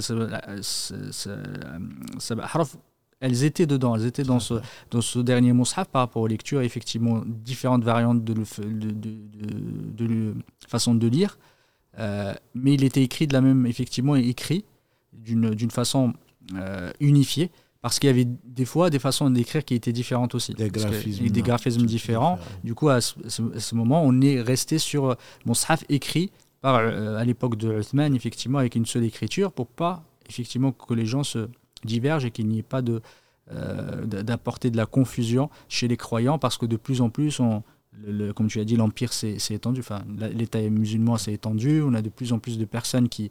On s'est ouvert en fait au monde et c'est important de ramener les gens vers la vérité et vers le Coran authentique qui a été approuvé par consensus des Sahaba à Médine. Ça, c'est très important. C'est extrêmement important. Je pense qu'il n'y a pas une seule, euh, une seule divergence qui a été rapportée dans l'histoire, que les fait. compagnons du prophète vivant encore du temps de Abu Bakr. Oui. Disons, Clair. disons, du temps de Abu Bakr, puisqu'il n'a fait que euh, ordonner de recopier ce même Moussaf. Et même du temps de Othman, les nombreux Sahaba qui vivaient, personne ne s'est opposé donc, à quoi ni à l'initiative, euh, même de, de, de faire disparaître, de ne garder que celui-là, ni à son contenu, bien évidemment, puisque ce contenu datait de, de juste un an après la mort du, même pas un an après la mort du prophète Tout sallallahu à alayhi wa fait. sallam. Il faut bien, faut bien le rappeler. Et Ali ibn Abi Talib, qu'Allah subhanahu wa ta'ala effectivement, des sahaba qui ont écrit le Coran. Il était très connu pour effectivement écrire. Écrire, euh, il savait écrire, il écrivait le, le Coran. Il a félicité effectivement cette initiative. Il était derrière. Euh, même si certaines, euh, certaines personnes qui, euh, qui se, se réclament de Ali, se réclament de ce, ses alliés, mettent en doute parfois effectivement le qu'Allah subhanahu wa ta'ala nous en préserve, mettent en doute l'intégrité du Coran aujourd'hui, alors que Ali ta'ala a bien effectivement confirmé cette, cette initiative. Il a participé à ce moment-là à, ce, à ce travail. sinon, d'ailleurs, imaginons qu'il n'était pas d'accord, même si c'était tu, Oui. une fois qu'il était calife, pourquoi il n'a pas changé? Exactement. Voilà, donc on- ils n'ont pas d'argument. Ils n'ont pas d'argument. C'est qu'il était d'accord avec et pour cause. Parce que Mm. la vérité y était. Allah a tenu promesse comme il a toujours fait. Que Allah te récompense par le meilleur. Oui, Je pense oui, qu'on arrive, effectivement, on a englobé euh, ce sujet-là, même s'il y a d'autres sujets, Inch'Allah, qu'on essaiera de voir la semaine prochaine. Ça pourrait être intéressant, effectivement, de voir le Mus'haf, l'ordre, effectivement, des ayats, euh, comment le Mus'haf s'est écrit. Ça peut être intéressant de, de, de montrer aux gens par quoi c'est passé et pourquoi, effectivement, aujourd'hui, on, on a une, parfois des différences d'écriture. Effectivement qui peuvent se retrouver entre les masahif. Des fois, c'est pas des, en fait, l'écriture reste la même. Il y a des fois des graphismes un peu différents.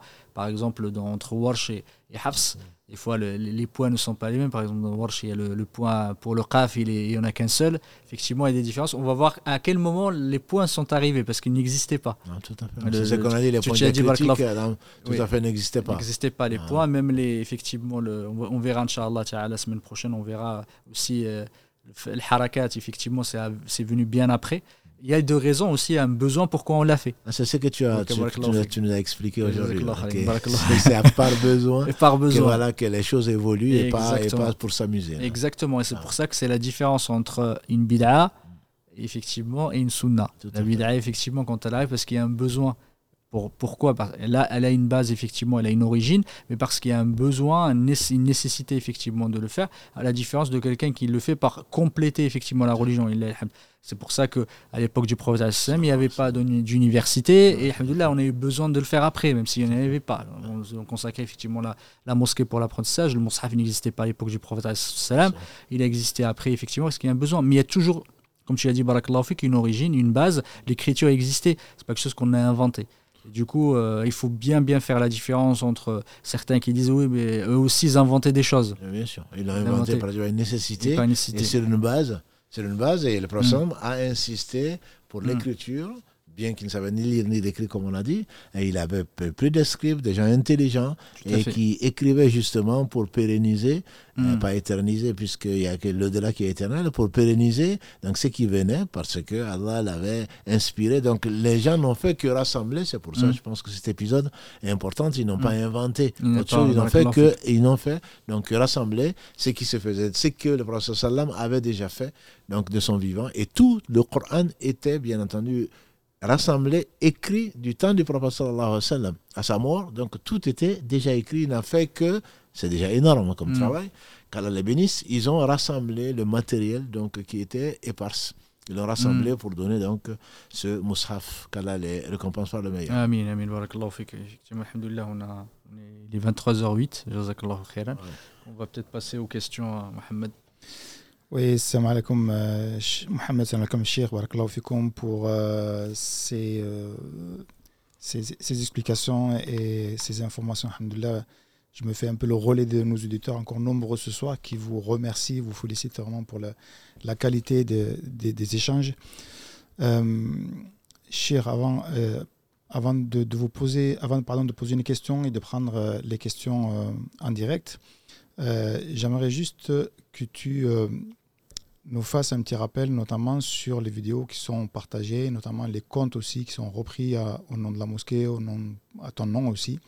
Peut-être faire un petit rappel là-dessus, euh, dire qu'il y a des, voilà, des comptes qui peut-être ne sont pas qui ne sont pas rattachés en tout cas à la mosquée, euh, avec lesquels il n'y a pas de partenariat ou autre et qui se permettent en fait de reprendre le nom soit de la mosquée, soit ton nom et peut-être même d'en faire euh, commerce.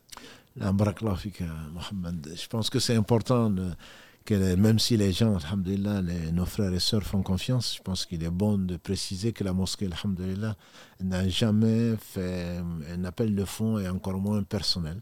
Donc euh, il y a des comptes euh, qui euh, empruntent soit nos vidéos, les vidéos qu'Allah a voulu qu'on fasse, qu'Allah accepte le peu qu'on fait, sur TikTok en particulier et n'importe ailleurs, pour gagner de l'argent soit au nom de, la mosquée, soit en, prétextant que c'est un partenariat, ce qui est faux, et voir qu'ils vont même mettre des liens euh, PayPal ou autre en leur propre nom, bien entendu. Bien entendu. La mosquée n'a jamais touché un seul rang, et c'est pas ce qui nous intéresse, c'est l'agrément d'Allah et sa récompense. On n'a jamais, jamais, toute personne qui vous demandera de l'argent ou qui utilisera les vidéos pour euh, gagner de l'argent, nous sommes complètement innocents. Nous n'avons aucun rapport nous n'avons ni encouragé, même pas donné, Karim est là pour le dire, ni jamais donné un accord à qui que ce soit pour exploiter, euh, pour exploiter ça. C'est la raison pour laquelle Allah nous a permis, au travers de, des compétences qui sont réunies donc, dans cette salle et sur ce plateau, de pouvoir être indépendant de qui que ce soit. Donc nous ne, nous travaillons pour personne d'autre que Allah subhanahu wa ta'ala et personne d'entre nous ici ne gagne, ne gagne quoi que ce soit d'un point de vue récompense matérielle euh, pour ce que nous faisons aujourd'hui, les, mercredis maintenant et les, et les, et samedis, et tout ce qui se fait en dehors de ça par Karim euh, en particulier. Donc euh, personne n'est payé pour gagner quoi que ce soit d'un point de vue matériel, et tout ce que vous verrez, des liens qui n'ont rien à voir, si vous n'avez pas l'original, l'officiel c'est la mosquée, c'est MMT, c'est la mosquée du Mirail à Toulouse. Voilà, et Allah subhanahu wa ta'ala nous a permis donc de développer avec vous, avec la confiance et le reste, mais il n'est pas mauvais de, de préciser donc il y a des pirates, il y a des comptes pirates, il y a des gens qui travaillent pour eux-mêmes, pour ce bas monde, et on prie Allah subhanahu wa ta'ala de les réformer et de nous réformer en même temps pour viser sa noble face subhanahu wa ta'ala et n'espérer, comme le prophète le disait, on attend de ajr que du Seigneur subhanahu wa ta'ala et surtout ce qui ne t'appartient pas, pourquoi tu, pourquoi tu l'utilises? C'est une question de probité, c'est une question d'éthique. Donc, euh, il est formellement interdit à un musulman d'utiliser ce qui ne lui appartient pas sans l'autorisation donc de, des propriétaires. Barakallahu fik, Mohamed. Barakallahu fik, cher, pour euh, ce petit rappel. Je me, permettrai ici un autre petit rappel, notamment pour nos frères et nos sœurs qui nous suivent en, en direct. Déjà, je voudrais vous remercier. On vous remercie tous avec l'équipe pour vos euh, commentaires très positifs qu'on reçoit euh, pratiquement tous les jours, que ce soit en, commentaire, que ce soit par message privé. C'est vraiment, ça nous, encourage, ça nous fait vraiment du bien aussi. Et on prévoit même d'ailleurs de faire un petit, euh, un, petit, un, petit post avec les meilleurs commentaires qu'on reçoit.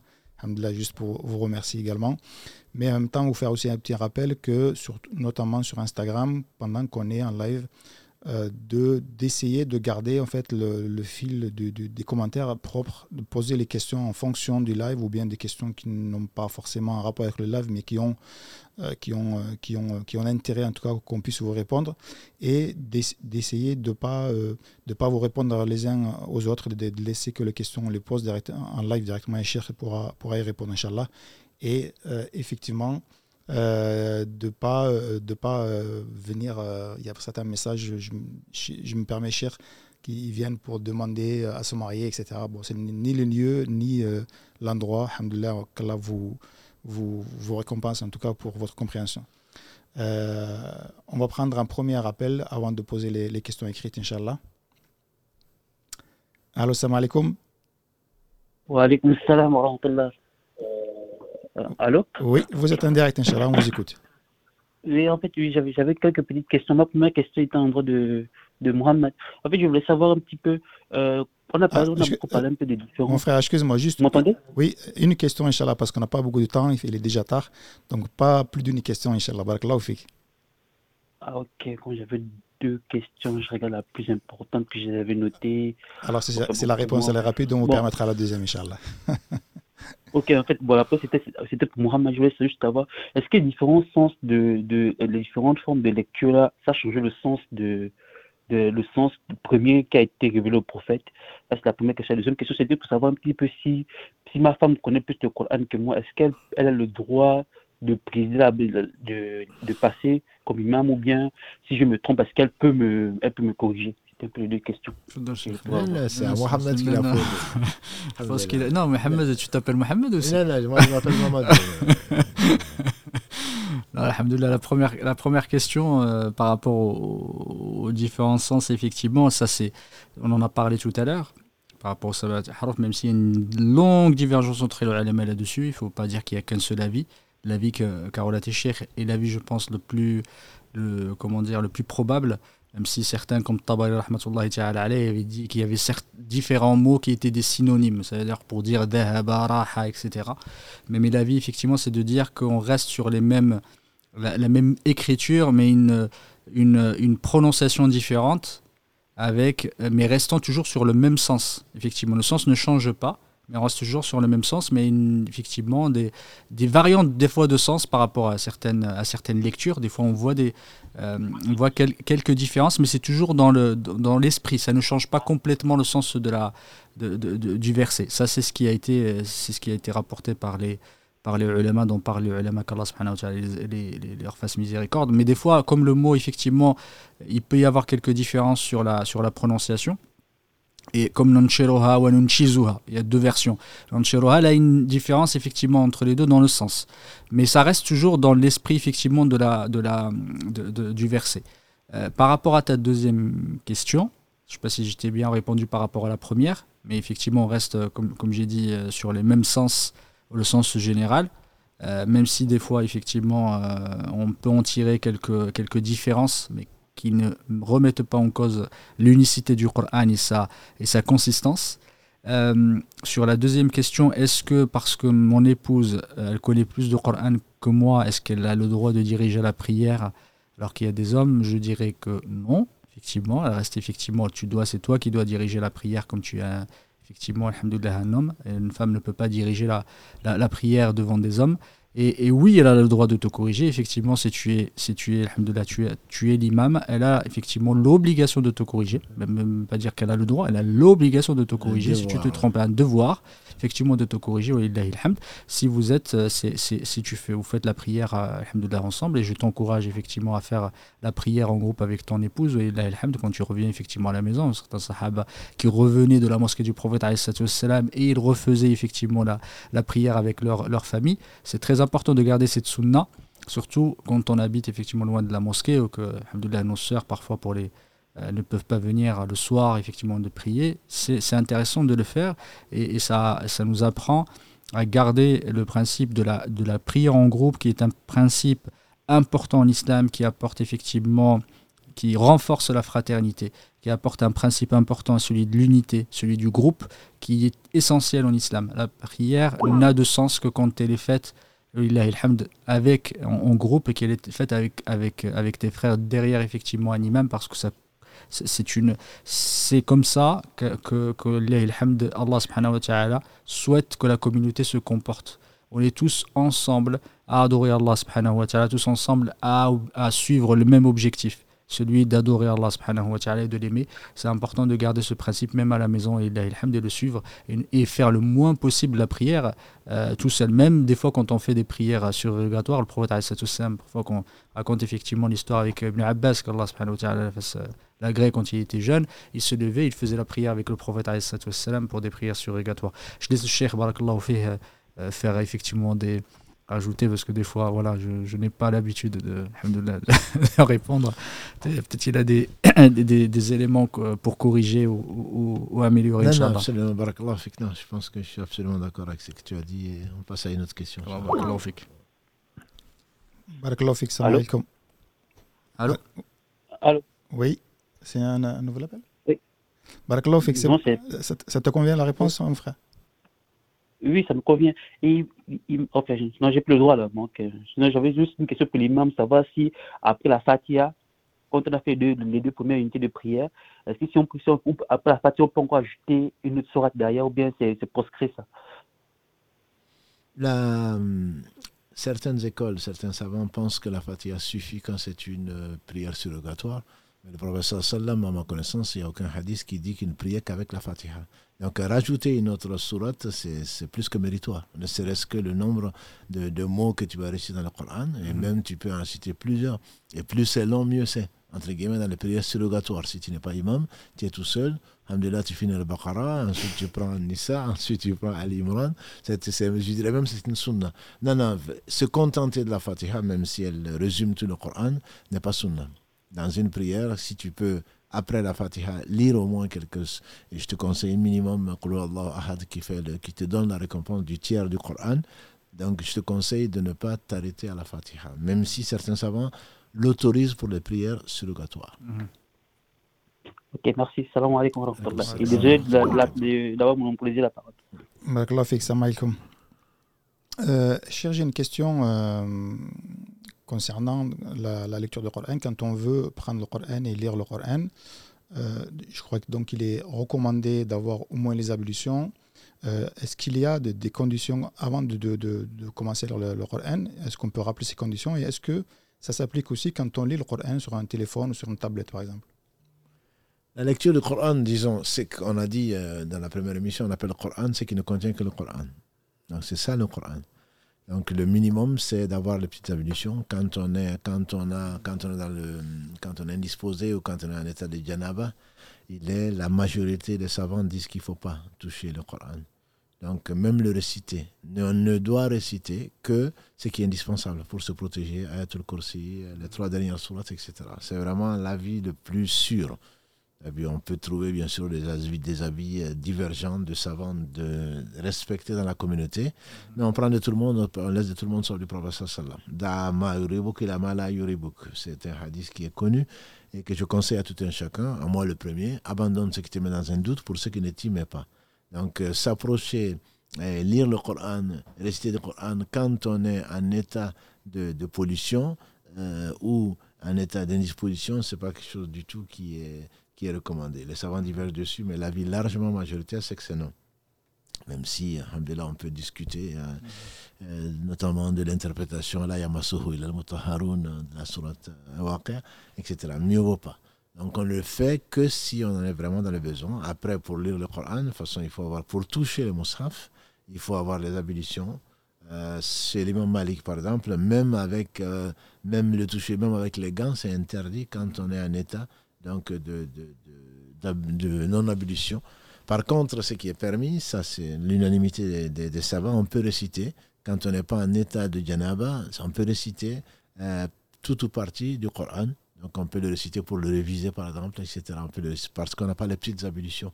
Et pour, pour quelqu'un notamment qui est en train de réviser et qui a son wird, donc aller refaire les ablutions toujours pour le faire, bon, c'est pénible. Donc on peut réciter, ou sur le que tu es dans ta voiture, tu sais que tu es arrivé après minuit, ou je ne sais quoi d'autre, tu peux réciter le Coran sans avoir les ablutions. Mais idéalement, c'est vraiment euh, faire ces ablutions, même les renouveler au besoin, s'asseoir en face la Qibla, euh, parfumer, se parfumer, s'habiller ou, pas, euh, dans une atmosphère qui entraîne la, la la paix, euh, qui invite les anges à participer puisqu'ils aiment bien euh, les, bonnes odeurs, etc.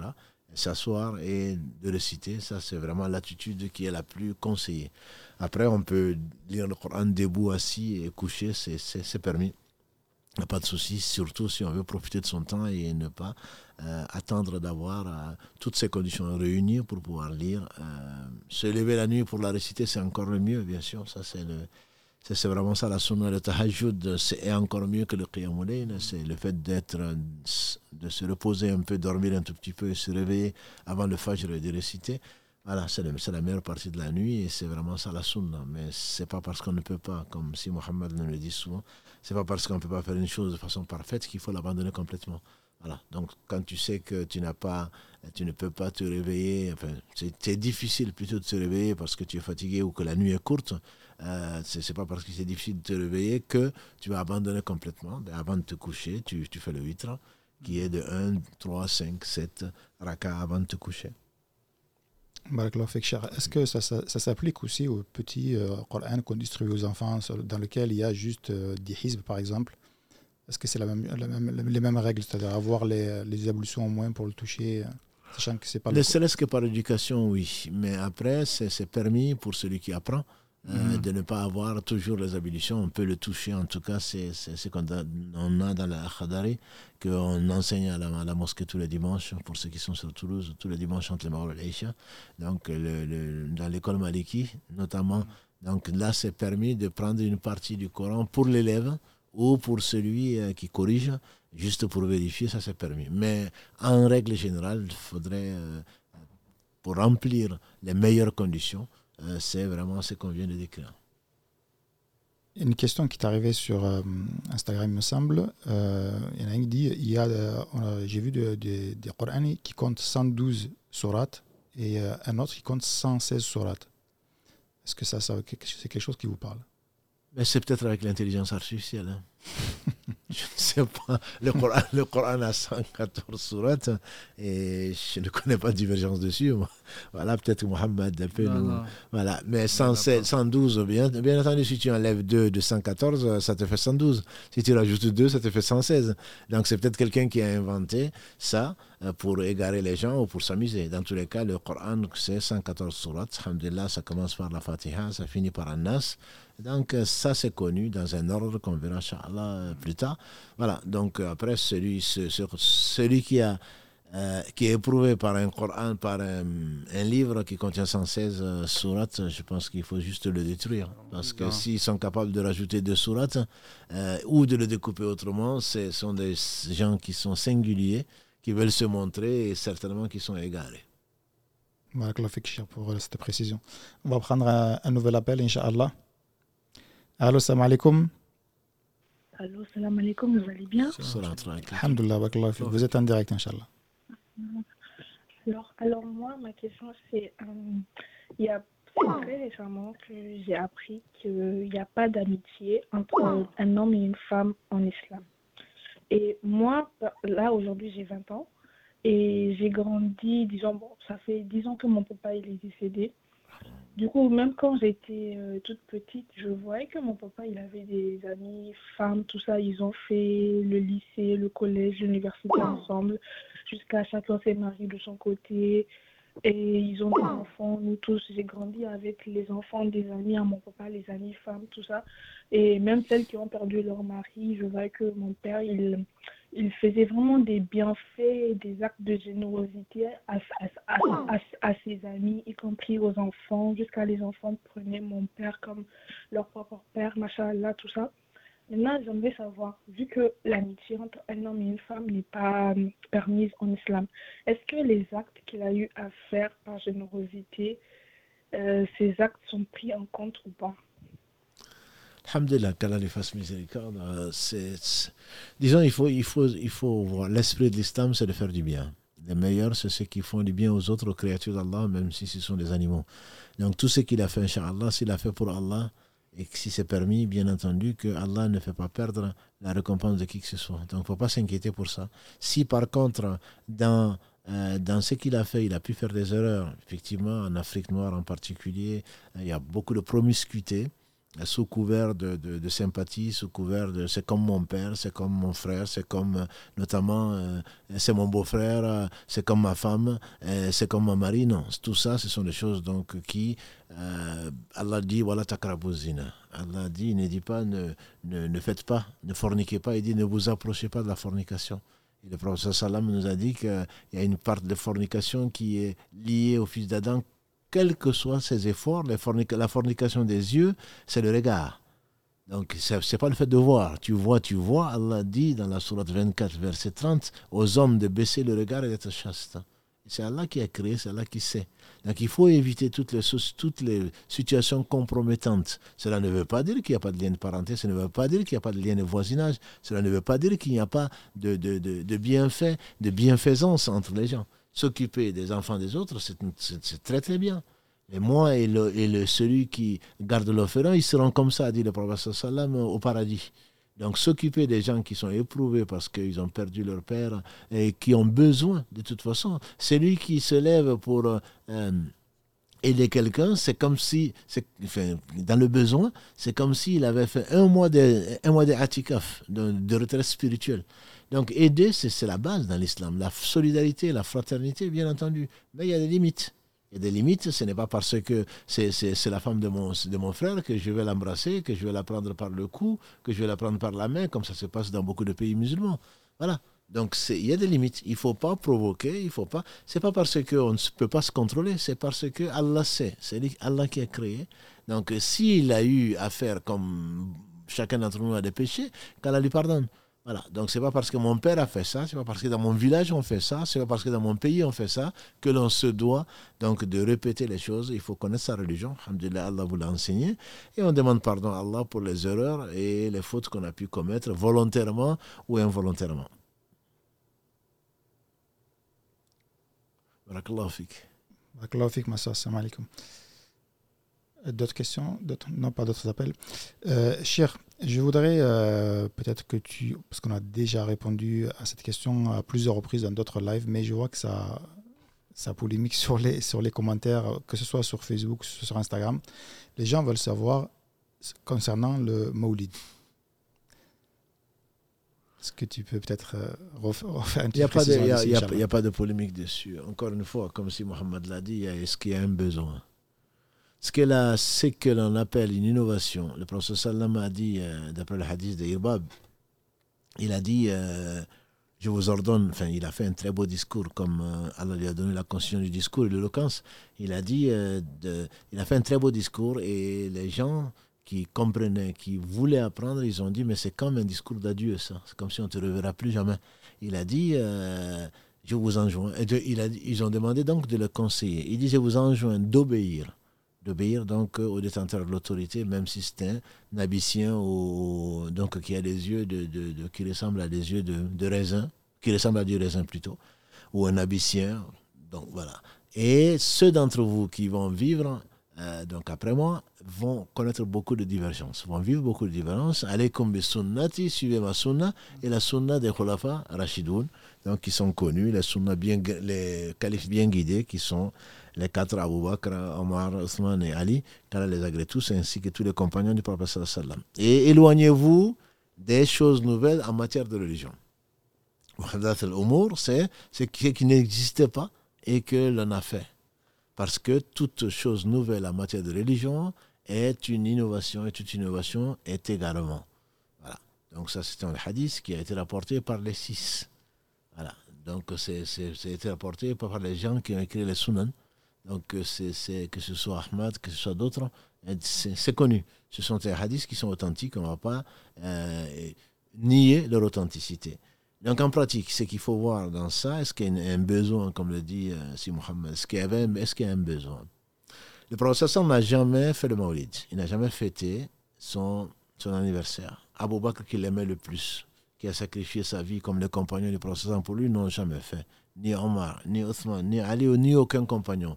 Aucun des quatre imams n'a incité à faire ça et encore moins ne l'a fait. Donc si on veut faire du bien, ils sont certainement eux qui nous auraient montré, après le professeur Salam, la voie, ce sont les héritiers des prophètes, les savants. Ensuite, le maulid a été inventé au 7e siècle, disent certains, par les Fatimides, donc par les chiites qui vivaient en Égypte et qui ont fait un Noël pour le professeur Salam. Ils ont divergé déjà sur la date. Ce qui est certain, c'est que la date la plus euh, répandue, c'est le 12 Rabi al-Awwal. Mais ce qui est certain, c'est que le prophète sallam est, Allah l'a rappelé le 12 Rabi al-Awwal. Donc, comme le disent les savants, si on fait des fêtes pour sa naissance, on se réjouit, c'est le jour le plus triste. Le prophète sallam a dit euh, si vous avez un malheur, pensez au jour où Allah m'a rappelé. Donc, c'est le jour le plus triste de l'humanité.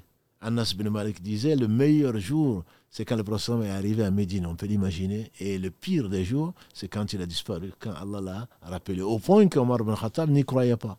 Les compagnons ne s'attendaient pas à ce que le prophète disparaisse. Et ça, c'était un lundi du 12, donc du mois de Rabi al-Awwal dans lequel nous sommes. On prétend qu'il est mort le 12. Pourquoi fêter sa naissance et pourquoi ne pas s'attrister pour sa mort? D'autant plus qu'aucun compagnon du prophète y compris les meilleurs et tous, sont valeureux. Aucun de la deuxième génération, aucun de la troisième génération, qui sont les meilleures générations, aucun des imams ne l'a fait. Et ensuite, donc, qu'est-ce que, quel est l'intérêt de faire ça? Se rappeler du prophète c'est dommage. Si on se rappelle du prophète que un jour, c'est vraiment dommage. Alors qu'on doit prier sur lui, on doit l'aimer plus que nous-mêmes. Donc ça, je pense qu'il faut le garder à l'esprit. Et aimer le prophète ce n'est pas le fait de fêter son anniversaire. Aimer le prophète sallam, c'est sûr, c'est pas. C'est prier pour lui. Et Allah l'a honoré dans ce moment, il sera honoré dans l'au-delà. C'est de prendre pour modèle. C'est Allah qui nous le dit, entre autres dans la sourate 33. Voilà, verset 22. Allah nous dit Vous avez dans le prophète d'Allah le, un bon modèle. Donc ce modèle, ce n'est pas un modèle ponctuel, ce n'est pas un modèle pour un jour, ce n'est pas un modèle pour, pour, euh, je ne sais pas, c'est un modèle pour tout le temps. C'est-à-dire que qu'est-ce que le prophète aurait fait s'il était là? Est-ce qu'il aurait fêté son anniversaire? Il ne l'a jamais fait. Les gens qui l'ont aimé le plus, ceux qui l'ont fait, ils ne l'ont jamais fait. Voilà. Après dire non, non, oui, mais vous avez des montres, que Mohamed euh, a, a, fait allusion à ça, il y avait un besoin. Allah a voulu créer ce besoin pour qu'on revivifie la sunna du prophète. Celui qui quand on dit celui qui fait une sunna hasana, c'est une sunna hasana, une innovation, comme les gens vont le traduire, celui qui fait euh, revivre une sunna. C'est ce que les compagnons du c'est ce que les savants disent. C'est-à-dire que une bonne sunna, on parle du tarawih, on en a souvent parlé, ils prennent ça comme exemple, mais ça n'a rien à voir. Soit c'est des ignorants, soit, soit vraiment, ils sont, ils sont, les personnes qui utilisent ça euh, sont malhonnêtes, carrément. Je suis désolé. Le prophète sallam pendant Ramadan est sorti il a prié dans sa mosquée, sallallahu alayhi wa sallam. Des gens l'ont vu, ils ont dit quelle chance. Ils ont prié avec lui pendant le mois de Ramadan, les derniers tiers. Et le lendemain, il, est, ressorti. Il y avait le, téléphone arabe a marché. Il y avait plus de monde que la veille. Et le surlendemain, il y avait encore la mosquée était presque pleine. Et il n'est pas, la, quatrième nuit, il n'est pas sorti. Et les gens sont venus plus nombreux encore. Et il attendait. Ils ont même euh, failli le, réveiller. Pense, le lendemain, il a dit je ne dormais pas. Je vous ai bien vu. Mais je craignais que Allah ne vous le rende obligatoire la prière du ramadan. Et donc, à sa mort, Omar ibn Khattab, et on prend le hadith d'Irbad encore, qui dit Alaykum bi sunnati wa khunna, suivez ma sunna et celle des khulafa.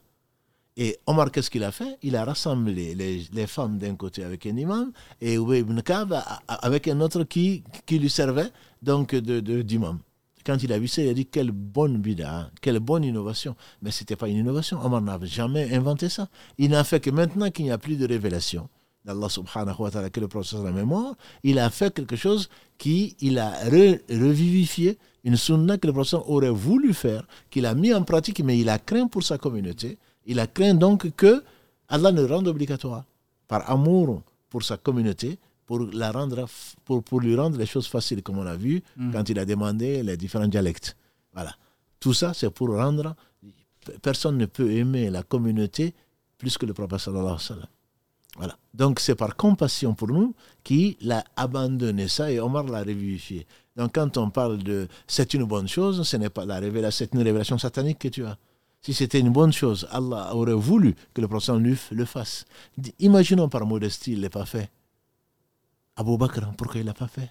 Pourquoi Omar l'a pas fait? S'il y avait un inspiré de la communauté, ça aurait été lui. Pourquoi Othman l'a pas fait? Pourquoi Ali n'a pas fait? Pour ce qu'il adore et le reste. Hein. un homme valeureux, un des meilleurs hommes un des meilleurs compagnons du prophète sallallahu Pourquoi l'imam Abu Hanifa ne l'a pas introduit? Pourquoi? Oui, il y a des imams qui l'ont fait bien après eux, qui l'ont fait, et en suivant des exemples qui ne sont pas, pour nous, des exemples à suivre. Voilà. Je ne dis pas que les imams qui l'ont fait ont fait euh, euh, des innovations, ils se sont trompés.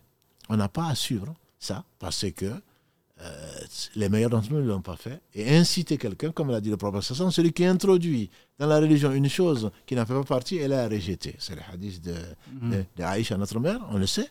Et il a dit celui qui fait une mauvaise chose et que les gens euh, imitent, il aura le péché, son péché plus le péché des gens qui vont l'imiter. Donc il y a des gens qui meurent et leur péché ne meurt pas.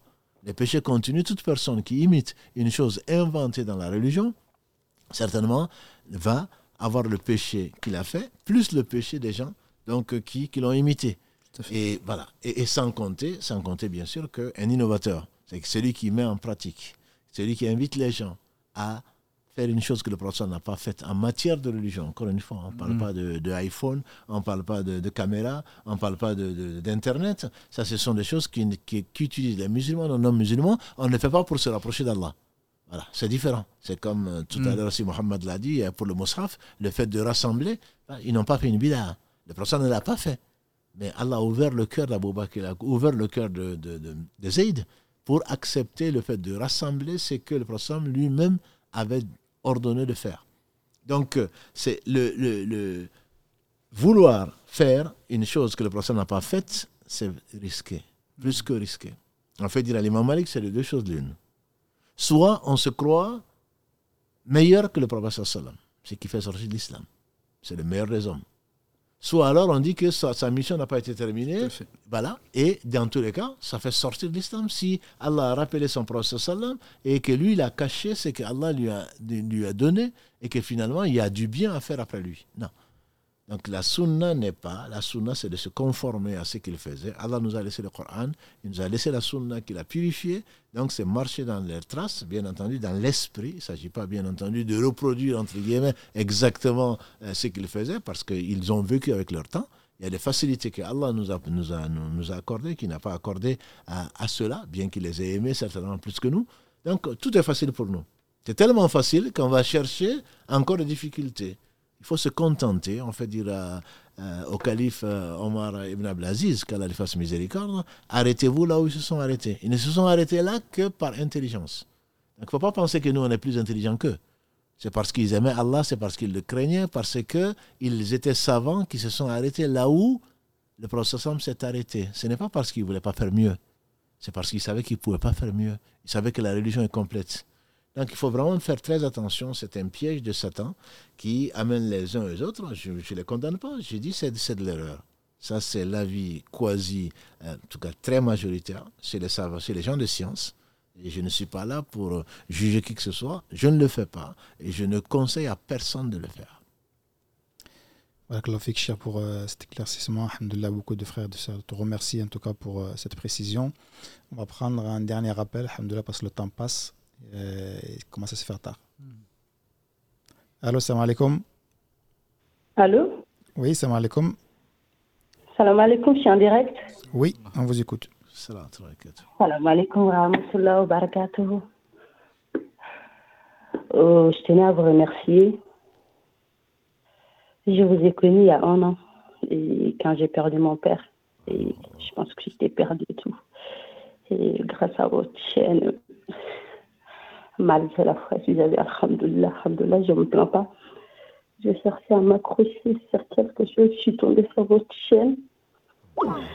Et je vous remercie beaucoup, parce que mon père me disait souvent, un cœur apaisé suffit comme invocation. Qu'Allah vous récompense d'ici là et dans l'au-delà, Inch'Allah.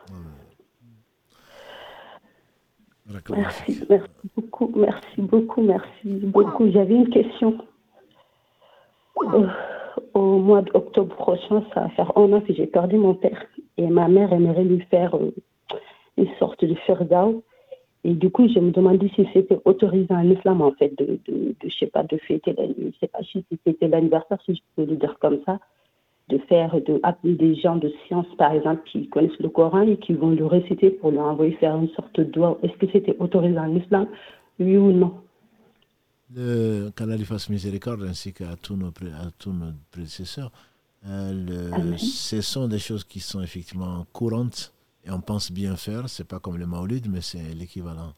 C'est l'équivalent. Le professeur n'a jamais fêté un anniversaire euh, de, la mort de qui que ce soit, y compris de ses enfants, qu'il a bien aimé, qu'Allah a rappelé euh, assez tôt.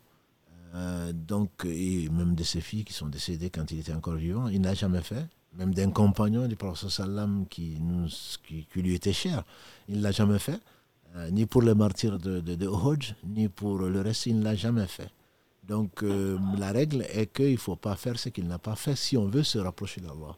Ce que je te conseille, ainsi qu'à à la veuve, euh, qui est ta mère, c'est de prier. C'est prier et comme euh, on fait dire à quelqu'un de mieux que moi, c'est la deuxième génération, on dit Allah nous ordonne de prier pour nos parents, combien de fois il faut le faire? Il a dit, on lui fait dire, j'espère qu'Allah ne va pas nous tenir rigueur si on prie cinq fois par jour pour eux. Ça veut dire que quand on dit Allah Akbar pour les prières obligatoires, je dirais même et surrogatoires, et qu'on finit la prière, on dit salam alaikum avant de prier sur le prophète sallallahu alayhi wa et prier ensuite pour ses parents, vivants ou morts, quand ils sont morts musulmans, c'est que c'est mm. peut-être un péché.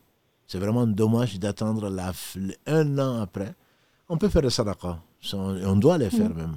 Pour les morts, on peut le faire matin, midi et soir. Quand on a un peu de choses, et le peu, le peu, le peu ne nuira pas. Donc, euh, de faire le sadaqat, mais de rassembler les gens à une occasion. Maintenant, c'est devenu une mode mm. euh, en Afrique en particulier. Mm. Euh, c'est l'anniversaire. Et en plus, c'est les 10 ans d'anniversaire de sa mort. Et c'est, je ne parle pas seulement des 3 jours, des 7 mm. jours, des 40 jours, etc. Ça n'a absolument pas de base dans l'islam. Ça n'a pas de base. Voilà. Donc, Allah fasse miséricorde à nos, à nos, à nos, à nos prédécesseurs, ceux qui nous ont dévancés, et qui, fasse, qui nous enseignent ce qui nous pourra être utile et qui nous envoie des gens qui prieront pour nous. C'est vraiment, comme l'a dit le professeur sallallahu sallam, les actes du fils d'Adam s'arrêtent à sa mort, sauf trois. La, la, première chose qu'il a citée, c'est un enfant pieux qui prie pour ses parents. Donc, ça, c'est vraiment c'est le plus direct. Une science qu'il aura laissée. Alhamdulillah, qu'Allah subhanahu wa ta'ala nous facilite facilite cet héritage-là. Et il a dit une sadaqa jariya. Donc, creuser un puits, euh, construire une mosquée, faire du bien pour que les gens en profitent. Donc, euh, et ça, c'est, ça profite aux gens donc, qui, qui, sont partis même après leur mort. Ce sont les trois choses qui sont les plus conseillées. Mais réunir les gens pour un anniversaire de la mort ou d'autres choses, ça n'a pas été fait par les meilleurs d'entre nous, à commencer bien sûr par les compagnons du prophète sallam et lui-même. Alayhi salam. d'accord. Merci beaucoup, cher. J'espère que je vous verrai un jour, si ce n'est pas d'ici là, que ce sera dans l'au-delà, Inch'Allah. En tout cas, merci beaucoup. Qu'Allah vous récompense, vous et votre chaîne, qu'Allah vous prête longue vie et vous laisse dans cette euh, bonne, euh, pardon, dans cette voie que vous faites. Euh, votre voix est tellement apaisante depuis que je vous ai connu. franchement, votre chaîne, je, je remercie le bon Dieu. C'est grâce à cette épreuve que, voilà, j'ai pu vous rencontrer. Mais Alhamdulillah, Alhamdulillah, je franchement, un grand merci à vous. Un grand merci à tout le monde. Salam alaikum wa rahmatullahi wa barakatuh. Salam alaikum. Euh, on va, Inch'Allah, arrêter là. Juste une petite dernière question qui, qui est revenue souvent. Est-ce si je ne comprends pas l'arabe, si je n'arrive pas à apprendre les sourates en arabe, est-ce que je peux faire la prière en récitant les sourates en français? C'est une très bonne question et question, je dirais, moderne. On est euh, sur TikTok, voilà, c'est la facilité que l'on veut. Le professeur Salam nous a dit que celui qui lit le Coran euh, de façon excellente, il est avec les anges rapprochés, entre guillemets. Celui qui a du mal et qui s'efforce à lire le Coran, il est doublement récompensé. Donc, euh, je suis sûr qu'on a retenu beaucoup de, de, chansons, on a retenu beaucoup de bêtises, et le Coran est plus facile. Allah a facilité le Coran pour le, pour le rappel même si on n'est pas arabe, on peut, à force d'écouter, moi, ce que je conseille, les logiciels, les, applications sont, sont, gratuites en plus. à force de répéter, à force d'écouter, on finit, alhamdulillah, Allah subhanahu wa ta'ala nous a facilité, il nous a créé dans la meilleure des prestances. Je conseille aux frères et aux sœurs de ne pas se limiter, de ne pas se tomber dans la facilité. Et puis, il y a une mode maintenant euh, dans certains pays, et il y a des, des sectes, je dis bien des sectes, qui maintenant traduisent le Coran dans leur langue et prient avec l'unanimité des savants dit que la prière n'est pas valable. Elle n'est pas valable. Donc même la suivre, ben, le temps de faire la prière, je vais suivre une vidéo qui m'explique la prière. Maintenant, il y a des tapis, j'ai vu, on m'a hmm. envoyé des tapis, et puis euh, qui, euh, qui récitent le Coran, et toi, tu te mets à prier, à prier. Ou tu répètes après eux. Non, tu n'es pas en prière. Le principe de l'islam dans la prière ou dans autre chose, quand on te voit en train de prier et qu'on pense que tu n'es pas en train de prier, c'est que tu n'es pas en train de prier. Allah a tout facilité, au point que même si tu ne connais pas la Fatiha, on a dit tout à l'heure, il suffit de dire Subhanallah, Alhamdulillah, La ilaha illallah, Allahu Akbar, wa la hawla wa la quwwata illa billah. Si tu ne connais pas ça, dis ce que tu connais. Donc s'asseoir ou prier avec la Mecque, ça aurait été plus facile. Hein. J'aurais 100 000, 100 000 prières puisque je vais prier avec la Mecque. Non, ce n'est pas permis. Ce n'est pas permis d'être de, devant son, son, son satellite, euh, son, son écran, que ce soit un téléphone ou que ce soit euh, un autre écran, et de prier avec la Mecque on va tous prier avec la Mecque. Hein. C'est, en, plus, en plus, ça nous permettra de, nous coucher plus tôt. Voilà. Non, ce n'est pas permis. Tu dois prier, tu dois apprendre. Et c'est facile. Alhamdulillah, Allah, la facilité, il se peut qu'avec la difficulté que tu ressens, il se peut qu'Allah te donne une récompense que tu n'attends pas du tout. Voilà. Donc il faut arrêter. On veut aller tous au paradis, mais on veut y aller à bas prix. Donc il n'y a pas de solde pour le paradis. Il n'y en a pas. Il n'y a pas de solde. Inna Allah ashtara min al-mu'minina anfusahum wa amwalahum bi jannah. C'est un verset qui est central, 111 de la Sourate 9. Allah a acheté aux croyants leur personne et leur bien en récompense du paradis. Et le prophète sallam disait, n'est-ce pas que le paradis d'Allah est cher? Il est cher, le paradis d'Allah. Il a facilité, bien sûr, qu'Allah nous accorde tous le paradis. Il nous a facilité les moyens qu'on a aujourd'hui euh, entre ces chaînes YouTube, euh, euh, Facebook, Instagram. Est-ce que qui d'entre nous aura une excuse devant Allah? Nos parents, des gens qui sont venus avant nous, qu'est-ce qu'ils faisaient des milliers de kilomètres pour aller apprendre un seul hadith? Et nous, alhamdulillah, tout est à notre portée. Bien qu'ils fassent qu'il faille faire attention à l'intelligence artificielle encore. Il y, a, une vidéo qui passe et je pense que ça a été euh, très, très diffusé où on voit euh, un cher, pour ne pas nommer Ibn Baz, euh, on, le, représente en train de dire je suis mort il y a, quelques années. Et voilà, mais grâce à l'intelligence artificielle, je suis encore vivant. Faites attention au fatwa, même si c'est à l'audio. Il faut vraiment faire attention et ne se baser que sur ce qui est sûr. Mais quand on est sincère, Allah nous montre la vérité. Donc évitons de cliquer sur euh, euh, un certain nombre de, de, choses. Et c'est vrai. Bukhari a dit, Intel a dit, on est paresseux et on ramasse tout et on veut tout avoir tout de suite et sans effort. Je ne je cherche pas la difficulté, mais il faut faire attention. La religion est la chose la plus importante de la vie. Donc c'est l'éternité, soit en enfer, soit au paradis. Donc il faut faire attention. Je, ne veux pas du tout affoler les gens, mais il faut faire attention dans quelle eau on boit. Donc on nous propose toute la facilité. Euh, ils ont été jusqu'à afficher euh, des, panneaux parfois euh, pour que quelqu'un fasse ta, la prière à ta place. Ou pour que tu fasses des intérêts, comme on en a parlé avec Si Mohamed, des intérêts pour aller acheter le mouton de l'Aïd. C'est quoi ça? On se moque de qui? Il faut vraiment faire très attention. C'est pas sérieux tout ça. C'est pas sérieux. Allah a facilité sa religion. Si tu peux prier debout, tu pries debout. Tu peux pas, tu pries assis. Tu peux pas, tu pries couché. Si tu connais plus que la Fatiha, alhamdulillah, tu le fais. Si tu connais pas, tu te contentes de la Fatiha en attendant d'apprendre autre chose. Et si tu connais même pas ça, tu dis subhanallah, alhamdulillah, la ilaha Allah akbar. On n'a pas besoin d'être arabophone pour apprendre ça. Voilà. Donc, euh, que les gens fassent attention, que nous fassions tous attention, parce que le voyage est court, mais la destination est connue. Et le résultat, c'est un aller sans retour. on va, on va s'arrêter là, Inch'Allah. Il y a d'autres questions. Excusez-nous si on n'a pas pu répondre à toutes les, toutes les questions, Inch'Allah. Je vais essayer de les noter, peut-être les reposer sur le prochain live, Inch'Allah. Euh, je vous laisse euh, Mohamed et Cheikh terminer, Inch'Allah. Barakallahu fikum. Barakallahu fik, Cheikh. Jazakum Allah khairan. Subhanak Allahumma wa bihamdika. Ashhadu an la ilaha illa anta astaghfiruka wa atubu ilayk. Subhan rabbika rabbil izzati amma yasifun wa salamun ala al-mursalin walhamdulillahi rabbil alamin.